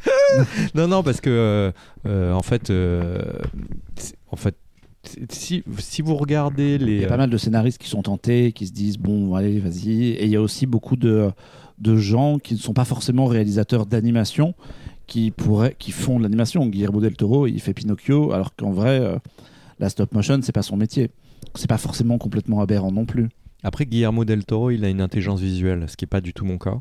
Euh, voilà, réalisateur, c'est euh, euh, le, le- le- mélange de, de la vue et, et, de l'ouïe. et moi, j'ai pas les yeux. Donc, Jérémy, il a les deux. Et je pense qu'un bon réalisateur, c'est quelqu'un qui est aussi un bon scénariste. Et, mais c'est pas parce que tu es un bon scénariste, Dieu sait que je suis un bon scénariste, que tu es un bon On n'avait pas des gens nuls, nous. Bah ouais, ouais. Non, non, euh, je, je serais très mauvais. Et puis, j'en ai, j'en ai vraiment pas envie. Il y a qu'à voir la tête de Jérémy. euh, Il y a Alex Pilot, euh, qui est un type absolument génial, qui était euh, l'ancien euh, rédac chef de No Life. de No Life, qui a fait un making-of pour vous, c'est ça? Exactement. Il nous a suivis day one. Mm. C'est-à-dire, on, on réfléchissait aux premières idées avec Jérémy, il était là avec sa caméra. Et du coup, on peut voir la tête de Jérémy euh, au premier jour et, euh, et euh, récemment, et bah, il a perdu pas mal de cheveux quand même. Euh, c'est les- ouais. on, on fait pas de blagues sur, Ouais. sur, sur les. Non, ici, moi aussi, voilà, on est entre chauves. Mais euh, non, non, mais c'est, il, il a passé 6 ans en enfer, Jérémy. Il a travaillé 7 jours sur 7. Euh, je crois que, je crois que le- les, les, euh, il a quand même réussi à se ménager des, des week-ends, pas toujours. hein. Euh, mais voilà, c'est du 12 heures par jour pendant 6 ans, euh, sans vacances, quasiment pas. Non, je, je veux pas. je, je veux pas de ça. Sur quoi tu travailles maintenant? Euh, beaucoup beaucoup trop de trucs en même temps parce que avec le succès de Max Mars Express maintenant j'ai un coup de fil par jour alors que pendant deux ans euh, je, je me tournais les pouces en me disant bon je vais demander de l'argent à mes parents alors. Donc euh, voilà bah j'ai accepté plein de trucs euh, toute façon, dans ce métier, tu es obligé de balancer euh, plein plein de projets pour qu'il y en ait un qui se fasse. Et voilà, là, j'ai balancé plein de projets et ils se font tous. Euh, dont des projets que euh, j'ai lancés. Il y en a c'était il y a 10 ans. Et puis euh, voilà, le producteur il m'appelle, il fait Ah, devine quoi, on l'a vendu. bon, voilà, j'ai un problème de riche, hein, mais plein de trucs, vraiment plein, plein. Il y a un film avec euh, un, un long métrage un peu genre Pixar avec euh, Hervé de Crécy, qui était euh, le réalisateur de Logorama, qui a eu, ouais, exactement, qui a eu un Oscar. Le mec, il est extraordinaire, c'est un, c'est- un- type d'une gentillesse et d'un talent, c'est c'est complètement fou. Et c'était vraiment, on- ça a été un blind date. Il y avait un, producteur euh, qui le connaissait, euh, lui cherchait un scénariste. On s'est croisés, on s'est vus, on, est allé prendre un kebab ensemble. Et puis après, j'ai eu un coup de fil de mon agent euh, qui Oh, dis donc, ils t'ont pris, c'est ouf bref. Et, euh, et, euh, donc il y a ça. Avec Jérémy Waro, qui est le réalisateur de la saison 2 de Last Man, qui était le premier assistant sur la, la saison 1. On a un film d'horreur en dessin animé euh, qui se passe dans une base sous-marine. Ça s'appelle Prudence. Exact, toujours d'où tu sais ça? Eh, c'est un podcast Ah, préparé. Ah ouais, tu crois mais, mais, mais, euh, d'où l'info est sortie. J'ai trouvé un. Enfin, il y a un. Y a un tu as un agent. Il y a une- Ah, sur mon âge, sur le, ton- mon- sur, le sur le site de ton agent, il, y a, il, y ouais. a quelques- il a name droppé quelques projets. Ah, ouais. d'accord, d'accord, d'accord. Euh, ouais, il y a euh, un- une série euh, euh, post-apo en animation rigolo qui s'appelle Apocalypse Pizza Vidéo. Euh, Il y, a, pff, il y a une série érotique euh, euh, qui s'appelle La Passion, que- qu'on a coécrit avec euh, euh, Eléa Gobet, qui est la réalisatrice de. Ah oui, qu'on a, qu'on a croisé, ouais, est absolument. Elle est fantastique. Ouais. Et, et, et Clotilde, et, voilà, écrire une série érotique avec deux dames comme ça, c'est quel bonheur. En plus, Clotilde est presque tout le temps enceinte, donc c'est hyper marrant d'écrire des histoires de cul avec une nana enceinte. Non, vraiment, c'est marrant parce qu'elle est, elle est, elle est, elle est en rut en fait, en permanence. et euh, enfin voilà, plein, plein, plein de choses. Es très occupé. Oui, oui. Si ça vous va, on avance dans ce podcast, à moins que vous ayez un mot à rajouter sur Last Man. Je pense qu'on a posé toutes nos, toutes nos questions. Ouais, Toutes me relancez pas. Merci ouais, beaucoup. je- Pour, pour enchaîner avec la, la deuxième partie du, du podcast, euh, je voulais savoir quel, euh, quel consommateur de pop culture tu es. Est-ce que tu vorace. mates plein de séries, plein de jeux, plein de trucs Tout, euh, tout, tout, tout, tout. En fait, je, je travaille pas des masses. Hein. Euh, je- depuis, depuis les années de joystick et même euh, la fac avant, sais quelque chose que Ouais, j'ai pu ouais. comprendre. Ouais. Non, je suis un gros feignant. Non, mais en vrai, tu peux pas écrire 8 heures par jour. Je connais des gens qui le font, mais euh, en tout cas, moi, c'est pas du tout mon truc. J'essaye que mon écriture soit euh, le plus euh, ludique possible. Euh, et donc, euh, euh, je fais des séances de, euh, de deux fois une heure, deux fois par jour. Donc, au max, max, je travaille 4 heures par jour. Bon, après, s'il y a une charrette, euh, si je dois rendre mon truc pour, euh, pour avant-hier, bon, bah voilà, je travaille à 8, 12 ou 24 heures non-stop. Mais c'est quand même de plus en plus rare. En vieillissant, j'essaie de m'organiser. Ce qui fait que ouais, j'ai plein de temps. Je regarde tout, euh, je joue à tout. euh. Mais après, euh, j'aime pas tout et euh, j'aime pas tous les genres de jeux. Moi, c'est beaucoup les, jeux de stratégie, par exemple. Ok. Nous, on va du coup euh, bah, enchaîner comme chaque mois avec nos petits sujets pour la dernière fois euh, en, deux- en 2023. Et on va commencer avec une exposition consacrée à Agnès Varda. Tout à fait. Et je trouve que tu as loupé une transition entre Monsieur euh, Pomme de Terre et les patates d'Agnès Varda. J'avoue, il y avait un truc. Je ouais. suis très déçue. euh, je... Mais effectivement, moi, j'avais envie de parler euh, de cette exposition-là euh, qui a lieu en ce moment à la Cinémathèque et qui a, lieu, qui a commencé le 11 octobre et qui, aura, qui Pour- se terminera. il peut la faire, la transition, puisque c'est un monté. C'est vrai. En fait, on monte pas vraiment, mais il peut Ah. quand même la faire euh, s'il a envie de la faire. Non, c'est embarrassant. Euh, Continue. Co- continue. Dis Ah, que t'ai ma blague coupé, est embarrassante, c'est pas grave. Non, mais d'accord, merci. Euh, du coup, effectivement, voilà, il y a, il y a une, une exposition euh, qui est consacrée à Agnès Varda, que l'on considère comme la grand-mère de la, de la nouvelle bague, et si ce n'est l'une des plus grandes réalisatrices en France et dans le monde entier, même. Je pense que c'est pas rien de le dire. Euh, en fait, c'est c'est une exposition moi que j'attendais beaucoup parce que quand même une réalisatrice à la Cinémathèque, euh, c'est la première. Ouais. Je, quand même, si c'est la première Ah, réalisatrice. ok. À avoir une expo. C'est pas la première à avoir une rétrospective parce qu'ils font gaffe. exactement. Mais une expo, c'est la Mais première. une expo, c'est la première. Il faut savoir que la prochaine sera sur James Cameron. Donc euh, là aussi, euh, ça peut être euh, assez David intéressant. Finch. Non. Non. Et ça, ce sera en avril prochain. Mais je trouve que c'est une expo qui est euh, assez euh, idéale dans un sens pour euh, les personnes qui un peu néophytes d'Agnès Varda et en même temps pour les personnes qui la connaissent un peu plus parce que c'est une expo, je trouve, qui est, qui est très belle parce qu'elle elle cumule vraiment beaucoup d'archives qui vont vraiment sonder son intimité, son, son, son, enfin, son, comment dire, je, je trouve plus mes mots ce soir, c'est gravissime. Euh, qui vont plutôt sonder sa carrière d'artiste, voilà, c'est ça que je voulais dire. Euh, sa carrière d'artiste, qui a commencé en tant que photographe, euh, qu'on a tendance un petit peu à oublier. En fait, elle était photographe à la base pour Jean Villard. En tout cas, c'est comme ça qu'elle a été connue avant qu'elle soit cinéaste avec La Pointe Courte, donc son premier film en 54. Et on retrouve en fait toutes ces photos. Et, ce, qui, est assez passionnant, c'est que c'est une cinéaste qui a vraiment des obsessions très particulière. Elle a la rue Daguerre où elle a vécu quasiment toute sa vie, où elle y a travaillé, où elle a été filmée vraiment ses voisins euh, dans son quotidien. Enfin voilà, elle, a une passion aussi. Je parlais de pommes de terre, mais parce que voilà, une passion, c'est beaucoup, mais enfin, c'est grande chose de le dire. Mais euh, Elle a beaucoup filmé euh, les pommes de terre, notamment dans Les glaneurs et la glaneuse, mais aussi c'est quelqu'un qui a beaucoup filmé, qui a donné la parole vraiment au laissé pour compte et qui a été regarder les gens en fait euh, autour d'elle, y compris sa famille. C'est ça que je trouve aussi très touchant.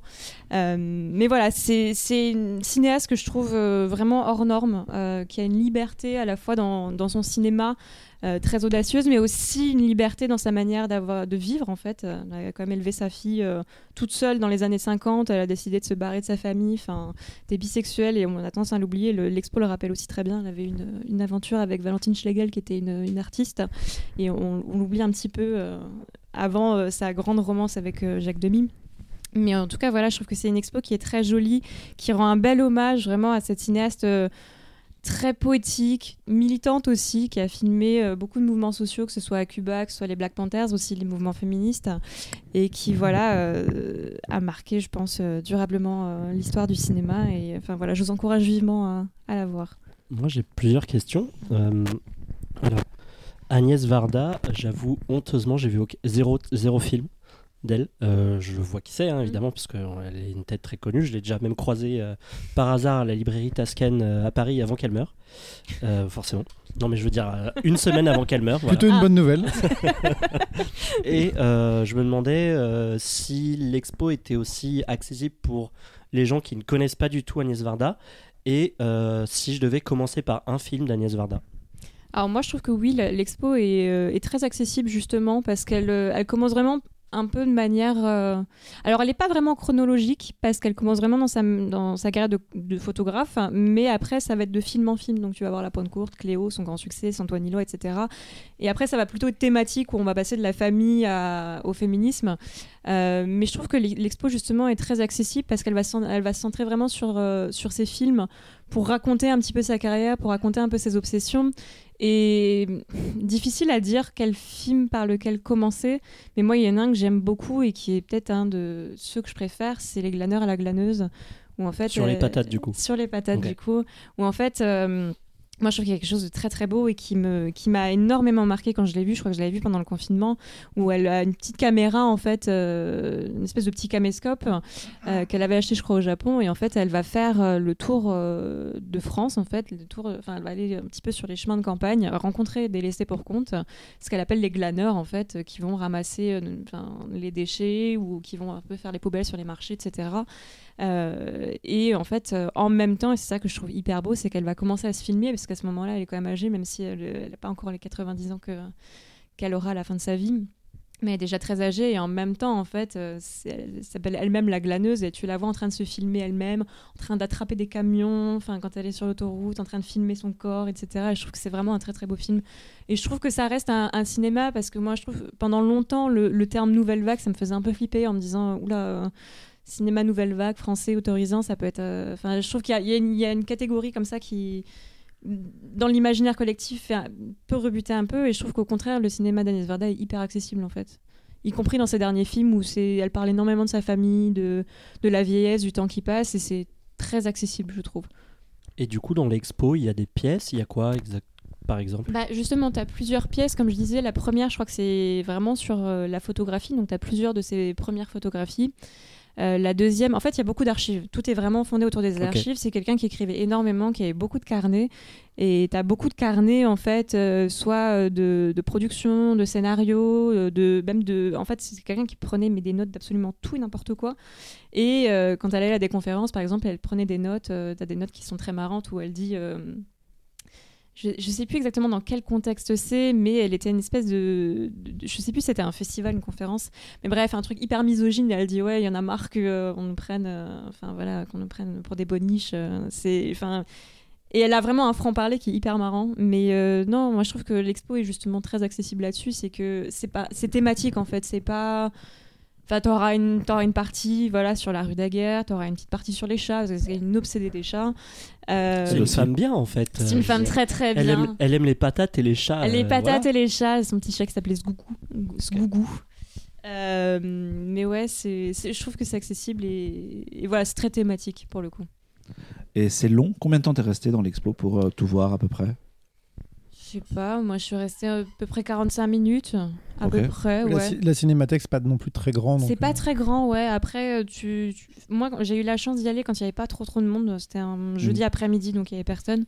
Mais euh, ouais, apparemment, il y a pas mal de monde en ce moment et euh, ça peut vite un peu devenir gênant. euh, surtout que la cinémathèque, comme tu le dis, est assez petite, assez étroite. Mais ouais, je sais pas, j'ai dû rester, je sais pas, 40, 40, 45 minutes.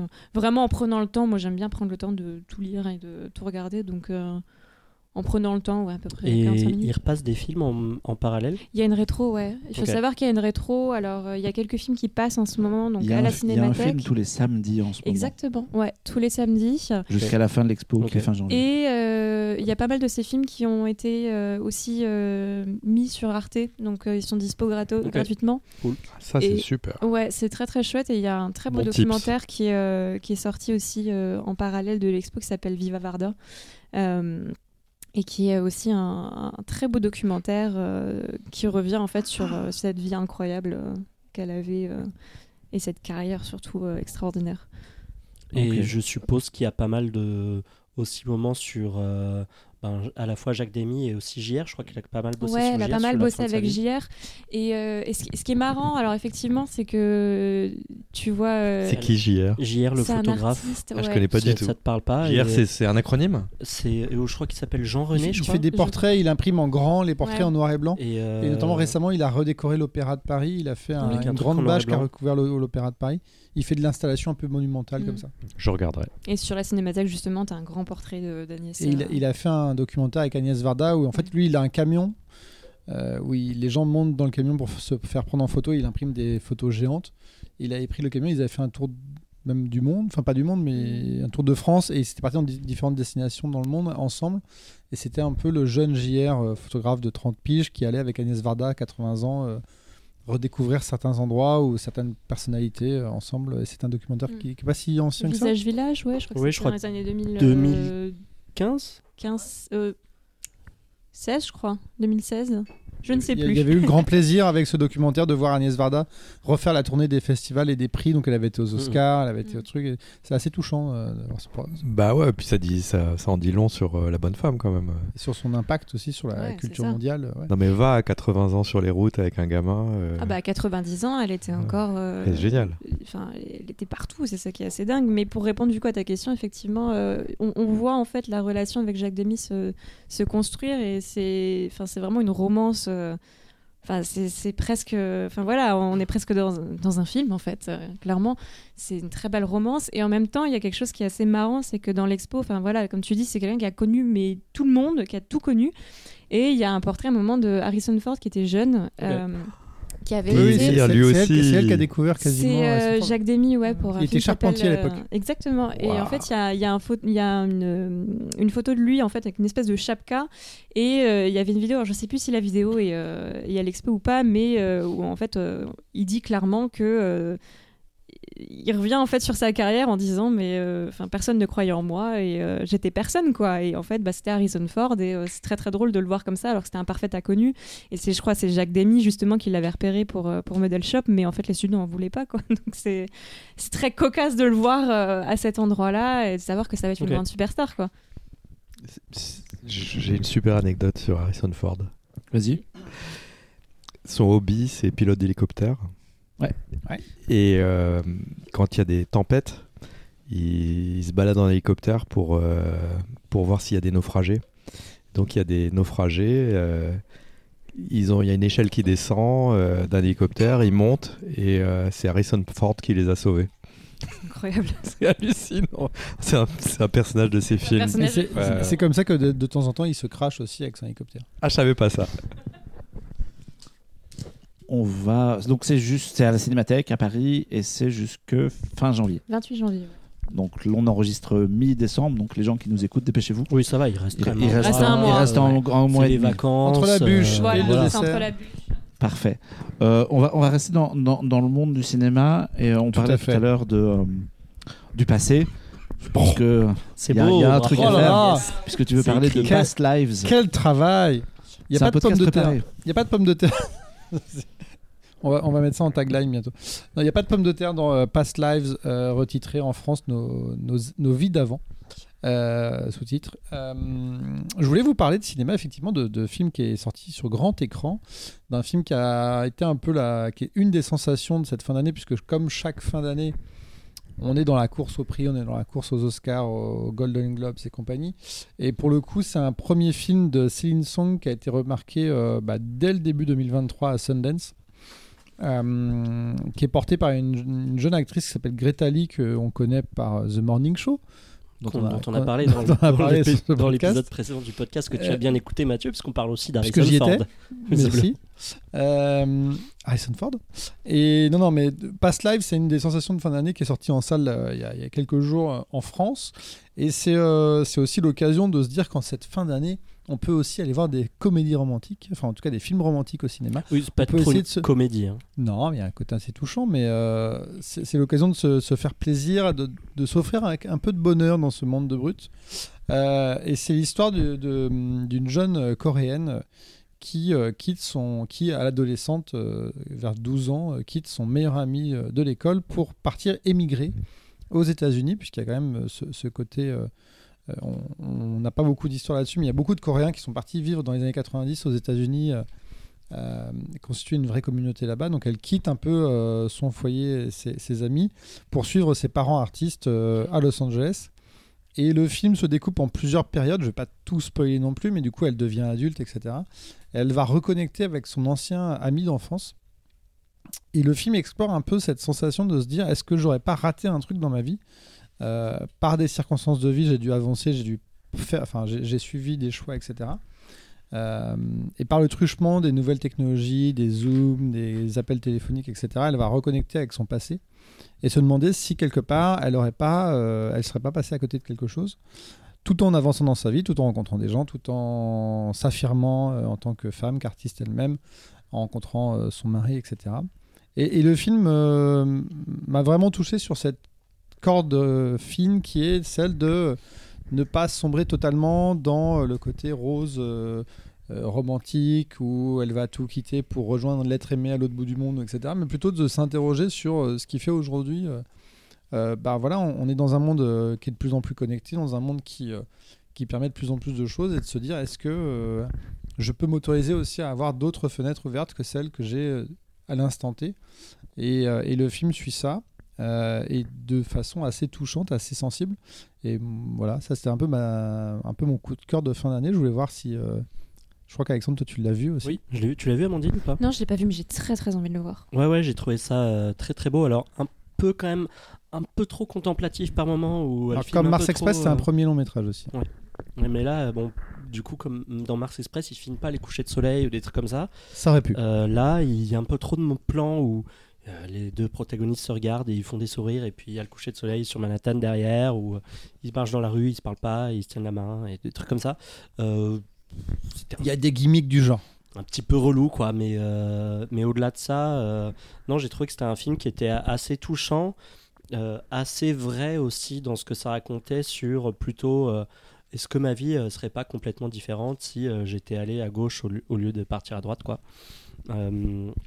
et encore une fois comme tu le dis euh, c'est Greta Lee c'est ça la- l'actrice euh, est absolument excellente dans le film et c'est un, c'est un très beau film très touchant tout doux un peu triste aussi par moments mais euh, mais tout doux Parce que, en fait, ça a la mélancolie de. Ça a fait un peu Mais- penser à Lost in Translation. Ouais, il y a- il y, a un côté comme ça, c'est dire que c'est. Ça, ça fait, ça fait regretter les choses. C'est-à-dire que c'est pas l'idée de changer de vie brusquement parce que euh, la personne qu'on a connue il y a 12 ans refait surface, etc. Mais c'est plutôt vraiment de poser la question et de se dire, ben non, en fait, on peut aussi euh, euh, assumer ses choix, assumer là où on est aujourd'hui et se dire que on peut regarder en arrière sans forcément tout révolutionner. et qu'on n'est pas dans les gimmicks de la comédie romantique et qu'on est plutôt dans un truc un peu, ouais, un peu d'adulte. C'est, vraiment triste par, certains passages. La, la fin, la fin est très bien menée, enfin est très bien scénarisée, dessinée parce qu'elle, euh, voilà, elle, elle mène un peu à ça. Et ouais, ouais c'est un, un film assez touchant et je pense que ça se voit, mais je vais être un peu vieux en disant ça, que ça se voit sur grand écran parce que ça s'apprécie quand on est un peu immergé face à, face à l'image et qu'on Bah, n'est pas dérangé par autre disons chose. que voilà, c'est, ça peut rapidement être chiant. Donc, euh, Non, mais c'est très contemplatif, c'est un rythme super lent. C'est bien d'être enfermé. Donc, euh, De pas voilà, pouvoir si- sortir. Si, voilà, si on n'a pas de téléphone à, à portée, de, à portée de main, euh, si on n'a pas euh, la, la fenêtre à côté de chez nous, euh, c'est effectivement peut-être un, un Ou peu- son chat. ou son chat, quoique. Euh, on c'est peut-être un peu plus, un peu mieux d'être immergé, quoi.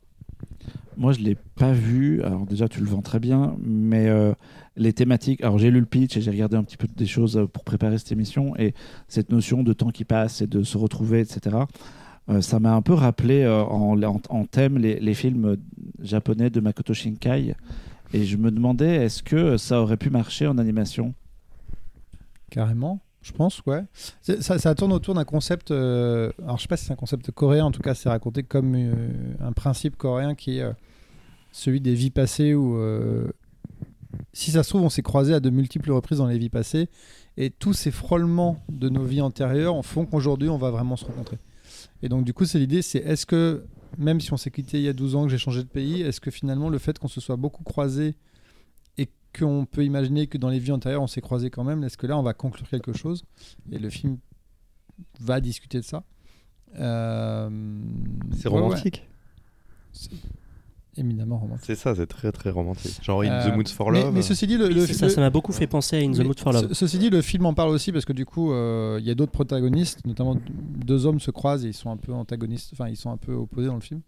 Et, et eux-mêmes se, se discutent et ils disent ah tu connais la notion de, de vie passée, etc. Et que le fait que eux aussi, on peut peut-être peut-être que leur interaction actuelle est due au fait que dans les vies antérieures, ils se seraient peut-être. Ah, ils, en parlent d'un point de vue euh, purement théorique, hein, ils y croient pas vraiment, mais ils se disent euh, ce, truc de se voir aujourd'hui, c'est peut-être le fait d'actions antérieures. Euh, mais oui, tout à fait. Le, je ne sais pas si un film d'animation tiendrait sur aussi peu de choses, dans le sens où, euh, comme le disait Alexandre, c'est très posé et c'est peut-être des fois il y a, peut-être des, tunnels un petit peu. Mais, euh, mais voilà, il y a des comédiens très convaincants devant l'écran. Il y a euh, des situations assez émouvantes. Et puis c'est vrai qu'après il y a un gimmick un peu de film romantique new-yorkais où il y a Brooklyn, euh, le East Village. euh, les tours à l'horizon, etc. Et qui fait que ça dessine quelque chose d'assez, euh, d'assez émouvant au final. Y a- Vas-y, vas-y. Amandine Non, non, non, ça, ça- ça n'a pas forcément à voir avec le film en lui-même, mais plus avec sa réalisatrice, parce que du coup, c'est comme tu le disais, c'est un premier film, et, et en fait, je me suis un peu intéressée à ce qu'elle faisait avant, et elle a fait un projet que je trouve complètement délirant, où elle a, pendant le confinement, en fait, elle a refait la mouette de Chekhov sur les Sims 4. La vache Ouais, en, en Twitch, enfin sur Twitch. pas à hein. ça, tu vois. ouais, bah moi non plus. Et ça, j'ai pas réussi à retrouver d'image de, de- de ce truc-là. Et je, enfin, ça a l'air complètement démentiel. Où en fait, euh, c'était, enfin, de ce que j'en ai vu. Elle plaçait ses Sims euh, comme des acteurs et il y avait une espèce d'audience et c'était en live du coup euh, sur Et Twitch. les voix, c'était euh, c'était doublé ou Je sais pas, j'ai du mal à trouver des infos sur ce truc. Et ceci, dit, Past Lives, juste pour conclure sur, sur Céline Song, euh, est en partie autobiographique, donc c'est un peu, un- Mm. c'est vraiment inspiré de sa propre histoire. Donc c'est peut-être ça où c'est plus sage qu'un live Twitch avec. Clairement. euh, Avec Clairement. Et du coup, pour, pour re- rebondir sur ce que tu disais, ouais, moi ça m'a fait beaucoup penser à In the Mood for Love, euh, notamment sur le côté un peu am- amour impossible, et un, mix entre ça et euh, des films de Richard Linklater, puisque ça se passe. Ouais, la trilogie époques. Before. euh. Ouais, un petit peu.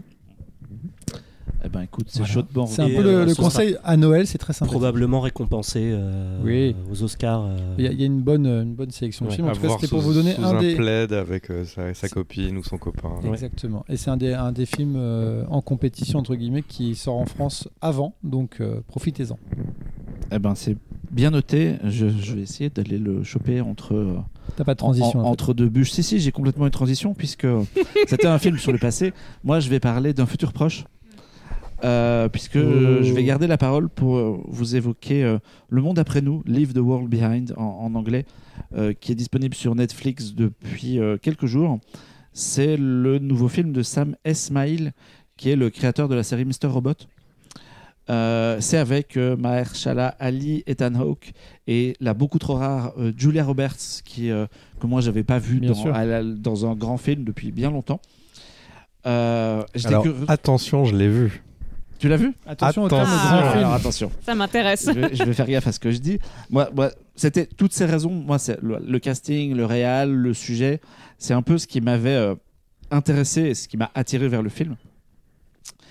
Euh, donc, pour pitcher vite fait ce que ça raconte aux, aux- aux gens qui ne l'auraient pas vu, C'est l'histoire d'une famille qui est portée par euh, Julia Roberts et Ethan Hawke et leurs deux enfants qui se louent un petit Airbnb tranquille pour aller passer euh, quelques jours au calme, au vert, euh, loin de New York, profiter de la mer et compagnie.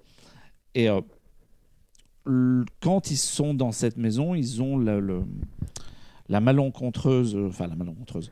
Ils- disons qu'ils ils tombent nez à nez avec les, les propriétaires de- de- du logement qui débarquent là de manière précipitée.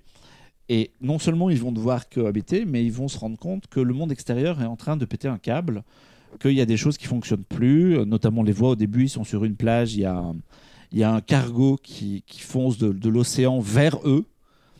Euh, la, jeune fille euh, sur sa tablette, elle commence à regarder Friends et elle se rend compte que le service de streaming s'interrompt net. Et ils vont découvrir que non seulement il y a un blackout avec plus d'électricité et tout ça, mais que voilà, il est vraiment en train de se, de se passer quelque chose. Et moi, le, alors j'ai vachement accroché, surtout avec la première partie. Je trouve que plus on avance dans le récit, plus on est euh, dans, des péripéties qui ont peut-être une tendance un peu rocambolesque. Mais euh, j'ai vraiment euh, bien aimé cette histoire. Ce qui m'a intéressé, c'est que j'ai trouvé que les gens avaient des réactions intelligentes. Souvent dans les longs métrages, sur ce genre de sujet, de fin du monde, de comment tu fais, est-ce que tu te planques et tout ça, j'ai toujours l'impression que les héros sont débiles et qu'ils font le contraire de ce que naturellement tu chercherais à faire. Or ici, j'ai vraiment eu l'impression de voir des gens qui auraient pu être nous, quelque part, dans, dans- dans leur manière de choisir, dans leur manière de réagir. Les, propri- les propriétaires débarquent, évidemment. Tu sais, je sais pas, nous, on serait peut-être complètement cons aussi. hein. Alors c'est possible, mais j'ose espérer que je ne serais pas complètement débile si, la, si euh, on s'approchait d'une guerre ou d'une fin du monde ou d'un truc qui demanderait des, des- des réactions de survie. Et euh, voilà, et je trouve ça intéressant de voir qu'ils ont essayé, il y a une espèce d'approche contemporaine sur la, sur la thématique de bah, le streaming s'arrête, tout le monde est perdu parce qu'il n'y a plus d'électricité. Euh, des DVD parce que le support physique c'est super, sinon vous êtes dans la merde pour finir vos séries. Et, tout fonctionne un petit peu comme ça dans, dans les thématiques, sur, les, sur, sur l'intelligence des réactions et la manière dont, euh, dont ça reflète un peu euh, l'époque. En plus, nous, on traverse une époque qui n'est pas forcément simple avec euh, des guerres, une pandémie, euh, traverser ce genre de choses. Donc, je trouve que ça fait vachement écho à tout ça. Le casting est top. J'ai un peu du mal avec la réalisation de Sam Esmail Oh oui. parce qu'en fait, au début, il a de très bonnes idées, notamment de, de filmer les personnages en plongée, de s'élever, montrer la maison quasiment comme si c'était un, jeu vidéo, de tourner sa caméra dans tous les sens et tout. Mais il le fait tout le temps. Et donc, tu vois ce truc, tu dis, waouh, le plan, il est super, quelle idée géniale. Par contre, à la quatorzième fois, c'est un petit peu abusé. Donc, j'ai un peu du mal avec ça. Et moi, j'ai un peu du mal. Alors, je vais essayer de pas trop la spoiler, mais j'ai un peu du mal avec la fin aussi. Parce que, en fait, le film s'arrête. À un moment donné, le film s'arrête. T'es là, C'est le principe d'un film, t'es dans ton histoire. Non, mais tu vois, je, y Ils a ont pas de- mis, ils ont je mis un dire- générique. je veux dire par là qu'il n'y a pas de conclusion en fait. Le, les personnages font des choses et boum, générique. Et toi, tu es là, tu fais. Alors, je veux bien, les, les fins ouvertes, c'est cool, laisser les réflexions aux spectateurs, c'est cool. Euh, c'est des bonnes idées et euh, pourquoi pas? Mais je sais pas, là, euh, je- il me manque un bout. Ouais, c'est en pleine action, quoi. c'est vraiment en pleine action et ça laisse un champ trop un champ de trop de possi- trop de possibilités c'est moi j'aurais aimé euh, une direction tu vois un truc un peu euh, et pas vraiment en fait Après, euh, Mr. Robot, c'est pas non plus le.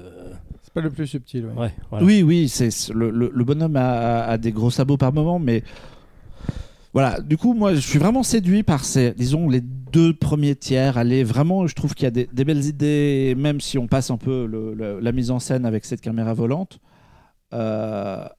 mais j- j'ai du mal aussi avec certaines choses et à la fois ça m'a fait vachement plaisir de, de revoir Julia Roberts et ça, ça te fait marrer Laurent je veux, je veux savoir ce que t'en as pensé Je pense que c'est une pourriture. Le- Fin de l'émission, le- merci. le réel ou le film? Non, non, le film. Euh, oh non, le réel, le pauvre. Euh, par contre, j'ai adoré. euh, j'ai adoré euh, le détester, ce film. Euh, moi, de toute façon, dès que c'est de la SF, euh, et c'est. sur, euh, sur, sur Netflix. C'est vraiment quand j'ai plus rien à voir, je, je, je vais sur film, science-fiction et je regarde leurs films. C'est toujours nul. Et celui-là particulièrement. Mais en même temps, bah, il nous donne de la SF. La caméra qui, qui est volante là, mais la caméra c'est censé dire quelque chose. Là, euh, Bah, ça marche la première. À la limite, ça marche la première fois, quoi. mais ça veut rien dire. C'est-à-dire, euh, dès qu'il parle, la caméra elle s'envole, elle traverse le toit. euh, Qu'est-ce qu'il raconte? Mais en même temps, je l'ai- je je l'ai vu en entier. Et ça dit quelque chose de, euh, de Netflix. C'est que, en fait, ils s'en foutent complètement de faire des bons films ou des mauvais films. Ce Oui. qui- ce qu'ils ce qu'ils veulent, c'est faire des vues. Et euh, systématiquement, les gens regardent. euh, voilà, il y a Julia Roberts, euh, il y a le casting, effectivement, il est d'enfer. Euh, c'est de la SF, euh, le pitch, euh, voilà, fin du monde, machin. euh, moi, je regarde, évidemment que je regarde. Je regarde d'un bout à l'autre. Euh, les réactions naturelles des gens, je sais pas. Julia Roberts, c'est vraiment son personnage, il est euh, à la limite du psychopithique. hein. Elle est un peu chelou, ouais. Elle est vraiment chelou. Avant même les catastrophes, d'ailleurs, elle Ouais. commence le film, elle le est, elle, est, elle est énervée déjà. Puis alors, l'histoire, c'est n'importe quoi. C'est n'importe. Pour- Pourquoi il y a des animaux partout Euh, Il y a aucune raison. euh. Mais, mais ceci dit, moi, ce qui m'a, je, vous- je vous rejoins un peu là-dessus, mais moi, ce qui m'a embêté dans le film, alors effectivement, moi, j'ai eu une étrange attraction au film, c'est-à-dire que quand j'ai vu le casting, etc., je dis ah c'est cool, et j'ai vu le film, je suis d'accord avec toi, en entier, alors que d'habitude j'aurais pu couper au bout de 20 minutes Voilà. et dire je vais faire autre chose, je vais faire des, un- des œufs au plat ou je sais pas quoi, et, Des patates. et, et- ou des patates, et et en fait, j'ai vu jusqu'au bout, mais j'ai trouvé ça plutôt, on va dire, plaisant et. voilà. Ouais, ça se regarde. ouais. Mais En, en euh, jouant à un jeu vidéo en même temps. mais la caméra est extrêmement agaçante. Euh, je, je- je- sans ambiguïté là-dessus, je trouve qu'effectivement, il en fait des caisses. Et en fait, c'est c'est juste chiant. Euh, mais, euh, mais non, non, moi, ce qui m'a surtout sidéré, c'est que, et je, et je suis dans le, dans le flou aussi hein, par rapport à ça, c'est qu'en fait, le film est à la fois saisissant par une espèce d'ambiguïté sur l'avenir, sur le- voilà, les, hackers euh, s'emparent du monde, etc. Et en même temps, je l'ai déjà vu ce film 36 fois. Euh, le dernier Shyamalan, euh, The Cabin, est, exactement sur le même principe, c'est-à-dire qu'on ne sait pas trop ce qui se passe à l'extérieur, mais dans une maison, il va se passer un truc de fou. Vo- voilà, on pourrait peut-être presque faire une liste de films qui sont déjà sur la même thématique, et là vient se rajouter quelque chose, effectivement, sur Netflix, qui n'est pas non plus la plateforme la plus brillante en termes de cinématographie. Et, et- à la fois, j'ai apprécié euh, l'aventure, et en même temps, je me dis, mais j'ai déjà vu tout ça 36 fois, c'est pas du tout ni original, ni, euh, ni euh, stupéfiant, quoi. Je suis d'ac. Bah, je suis d'accord aussi. Désolée, Marc, mais. Non, non, mais. Je suis d'accord c'est- aussi. Super reco, Marc, Mais- merci. En fait, Non, c'est- mais En même temps, ça se regarde. hein. Mais ça se regarde, c'est ça qui est. euh, mais moi, je suis conscient des défauts. hein. Je, je- je- je vois peut-être plus le verre à moitié plein que vous, mais je, suis aussi conscient de ses défauts. Et effectivement, il y a un truc accrocheur et on a vraiment envie d'aller au, au bout de l'histoire et, euh, et pas de sortir son téléphone à, à- à moitié course pour, euh, pour compulser Instagram. quoi. Mais Mais pour, le coup, pour le coup, j'ai pas, pardon, j'ai pas sorti mon téléphone, mais la caméra aurait, aurait été moins euh, prétentieuse. Je pense qu'on aurait eu un petit objet de SF, euh, d'anticipation en tout cas, qui aurait été plaisant. Mais surtout que ça dure 2h20, donc euh, ça a quand même le pari de réussir à nous accrocher au truc, alors que c'est pas forcément très. J'ai fast forward. ouais. J'ai fast forward. Mais euh, tu parlais de la fin. Ouais. J'ai Mm. trouvé que c'était ce qu'il y avait de plus intéressant et de plus nul en même temps. Mm. Et du coup, c'est d'autant plus intéressant.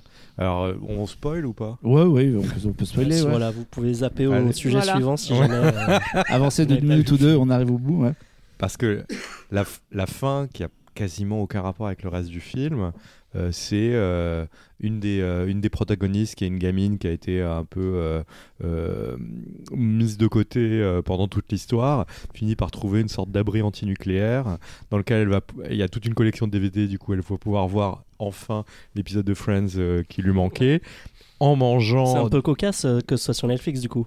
Oui, oui, exact, ouais, ouais, ouais, tout à fait. En mangeant des, euh, des, euh, des, des apéritifs euh, et en buvant du- des sodas, euh, en se gavant comme une- un spectateur euh, patachon, quoi. Et euh, du coup, c'est c'est absolument navrant et en même temps, ça s'adresse aux spectateurs Mm. de ce genre de cochonnerie. Il y, a, il y a une forme de volonté de faire un message un peu politique qui fonctionne pas trop parce qu'en fait c'est tellement fonctionne pas, prétentieux ouais. que. Ouais.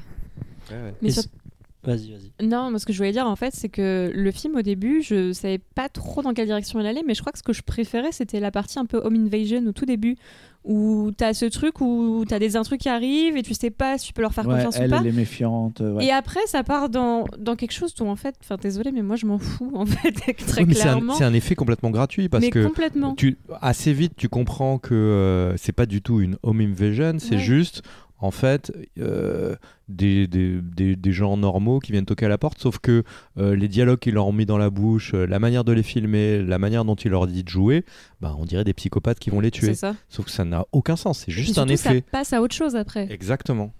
C'est un très très Ouais, mauvais a film. cette volonté de faire un film un peu sur les différences. Oui. genre, donc les deux personnes qui rentrent, qui sont propriétaires, ce sont des personnes noires, mais donc ouais, ils, ont, une- ils ont une belle maison, donc ça crée, ça devrait créer euh, un pas vrai fin, fin. antagonisme. Et Mm, pas du coup, là, tu- on se retrouve faire quelque chose d'assez, euh, effectivement, encore une fois prétentieux. Mm. C'est pas très finement fait, quoi. Est-ce que c'est pas un peu un film parfait, genre pour le 26 décembre ou pour le 1er janvier? Ouais, en gueule de bois. t'as Gueule de bois. euh, Gueule de bois, tu ouais, pas peut-être. chez ouais. toi, euh, tu dis bon, qu'est-ce Moi, qu'il y a? j'essaie j'ai- de vous vendre un film Chi- beaucoup plus 25 décembre. Ouais, mais du coup, il faut sortir. Non, c'est plaisir 26 décembre, tu vois, coupable. t'as- maté Chicken Run 2, bon, qu'est-ce que tu vas faire? Euh, Ouais. Tu vas mater ça, quoi. Ouais, je suis d'accord. Ouais, c'est possible. Il y a ça, ça, bah, toujours pareil à Netflix et c'est case à cocher. Chicken ça, Run 2, ça- mais bon. ça cause une, une co- ça coche pardon une case. Euh, on va enchaîner dans, dans, dans ce podcast puisque vous avez euh, démoli ce film que moi je trouve pas assez nul, mais c'est tout à fait euh, légitime. Euh, quand on a échangé des SMS, euh, Laurent, tu m'as parlé de- tu m'as proposé de parler d'un jeu vidéo. Et euh, moi, ça m'a semblé comme une évidence, puisque comme j'ai Monsieur Pomme de Terre sous le coude, je vais le faire parler d'un jeu vidéo. Tu veux euh, nous évoquer un jeu qui s'appelle Slice and Dice? Ouais, alors euh, bon, il y a, y, a, y a plein de jeux vidéo absolument géniaux sur PC, qui est vraiment ma plateforme de prédilection. Je trouve que les consoles, ça galère un petit peu ces derniers temps. Mais le truc, c'est que quand on est souvent dans les transports, comme c'est mon cas, et on a euh, que son téléphone euh, pour jouer. Et, euh, et moi, je galère. Je, suis toujours sur Google à, chercher Android, stratégie, game, turn-based, et je trouve jamais rien. Et quand j'en tom- tombe sur un, bah, il, il- il tr- transforme mes, euh, mes voyages en téléportation. C'est hyper agréable d'avoir un jeu sympa euh, euh, qui, qui, est, qui est immersif pour, voilà, pour dans le train, l'avion, la voiture. Et donc Slice and Dice, c'est donc au tour par tour, euh, c'est ce qu'on appelle un roguelike, c'est-à-dire que c'est un jeu où on ne sauvegarde jamais.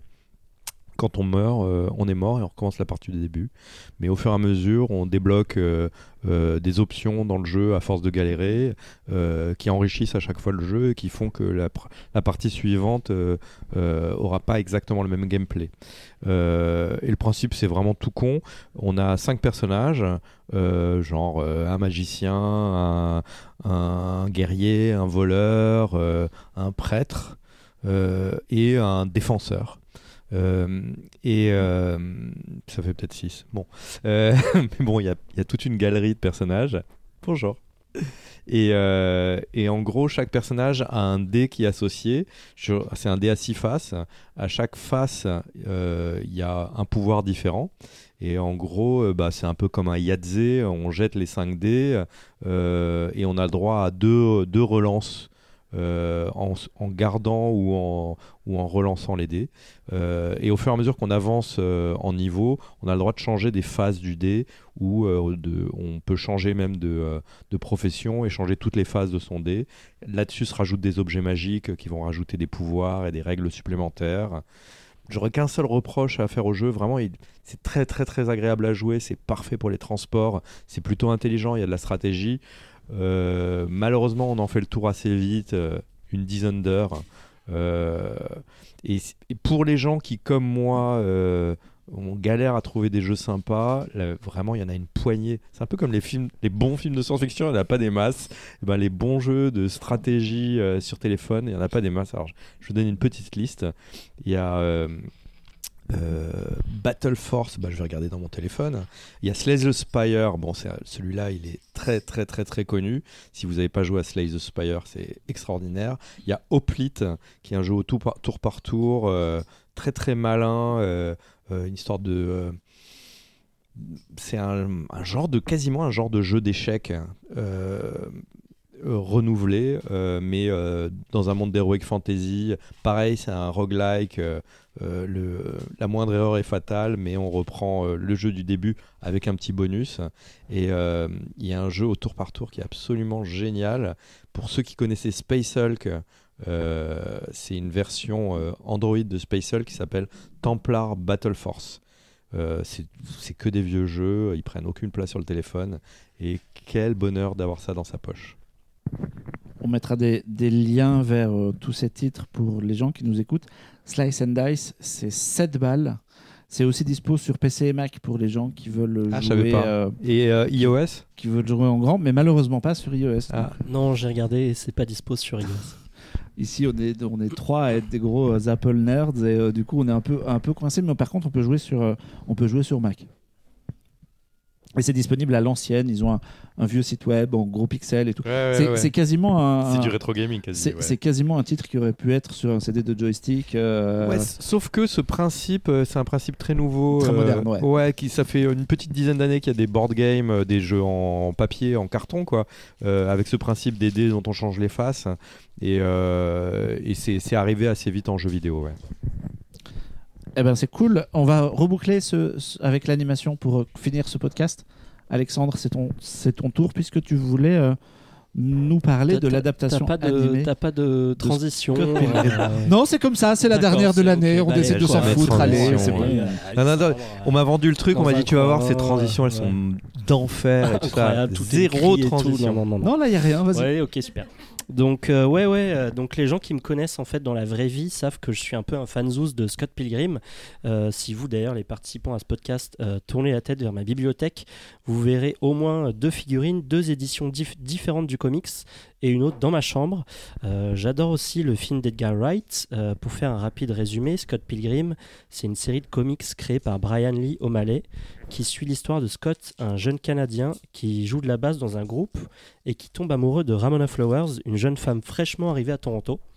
Et pour réussir à conquérir son cœur, il doit d'abord battre une ligue qui est la ligue de ses sept pe- ex-petits amis maléfiques. Euh, 13 ans après le film donc, et 19 ans après le début de la publication du comics, Scott Pilgrim revient cette fois-ci euh, adapté en animé sur Netflix par les studios Science Saru, Science Saru. Qui avait euh, déjà réalisé deux épisodes de Star Wars Vision, la saison 1. Ouais, c'est le studio qui a été fondé par euh, Masaaki Uasa.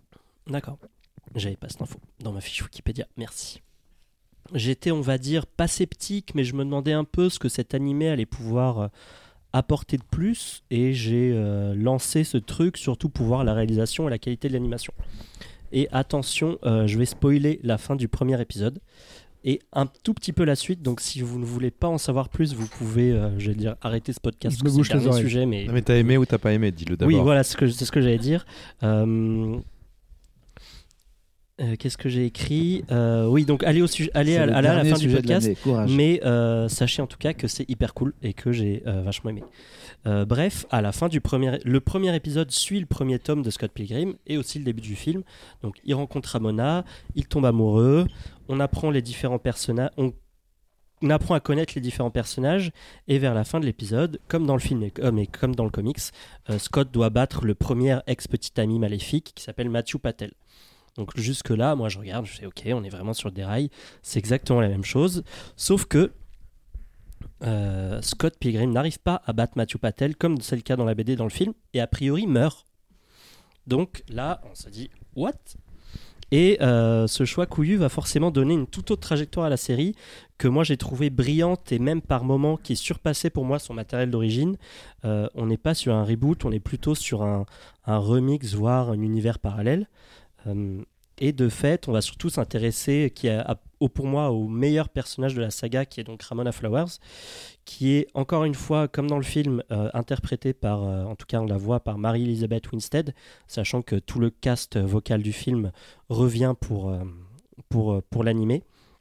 puisque son personnage va passer la majorité de la série à chercher Scott et à faire face à elle-même et à ses ex et à ses propres démons. Et en fait, euh, moi, si je devais résumer mon avis, c'est que Scott Pilgrim en comics, euh, c'est ce que j'avais envie de lire quand j'avais 20 ans.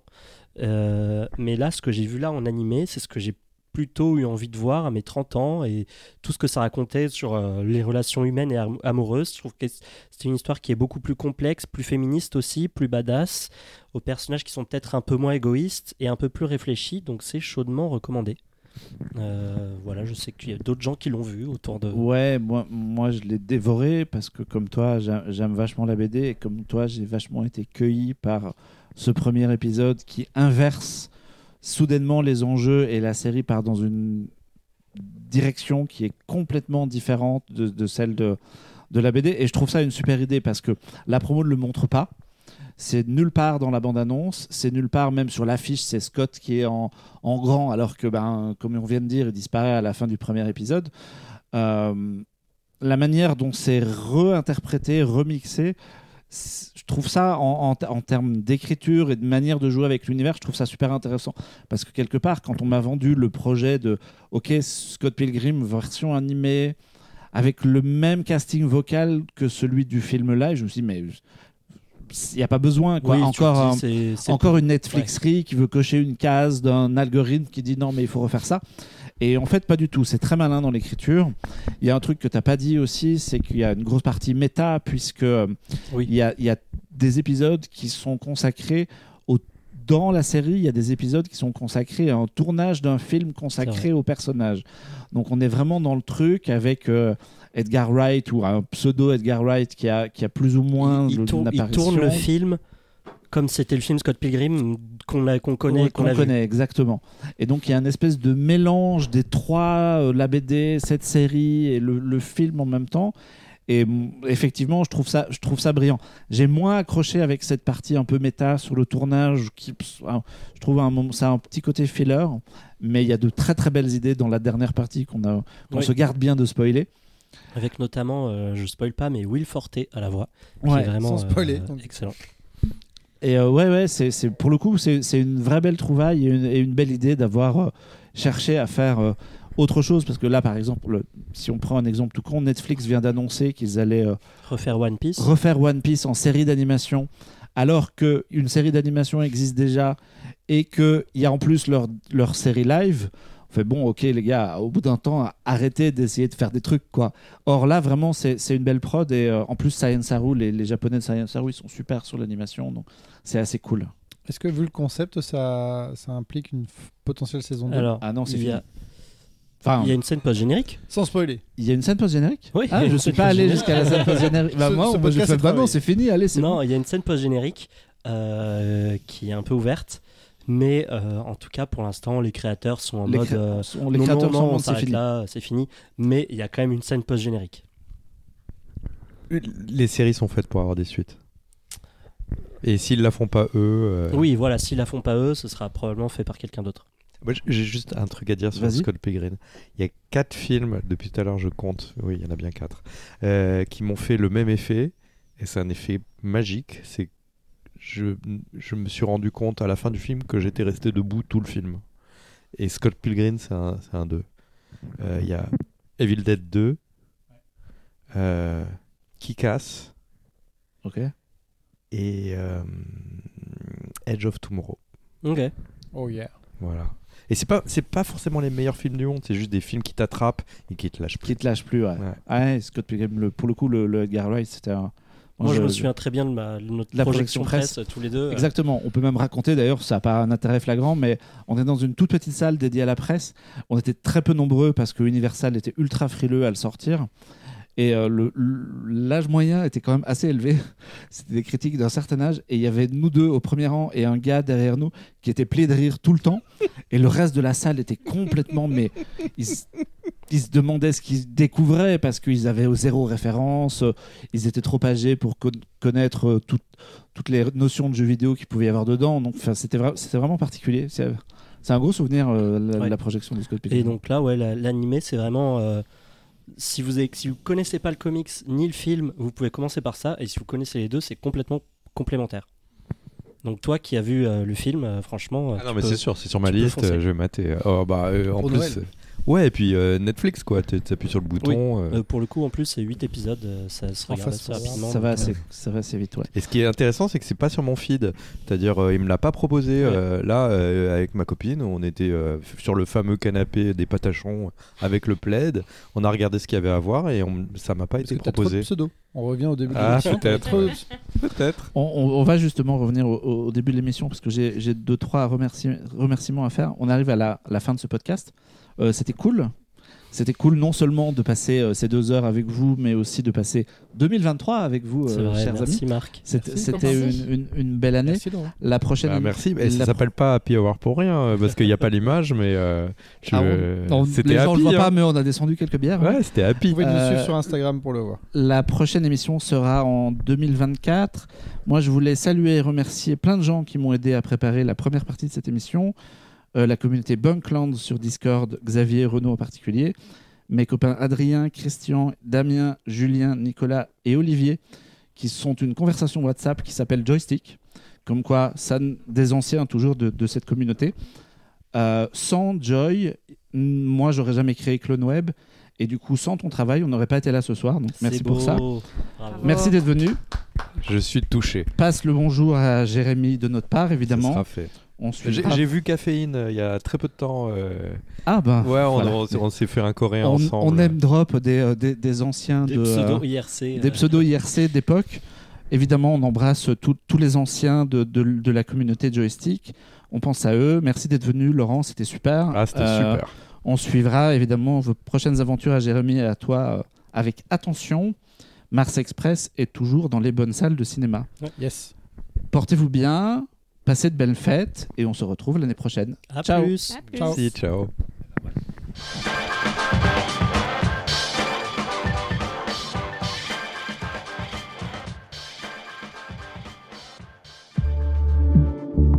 Bonus.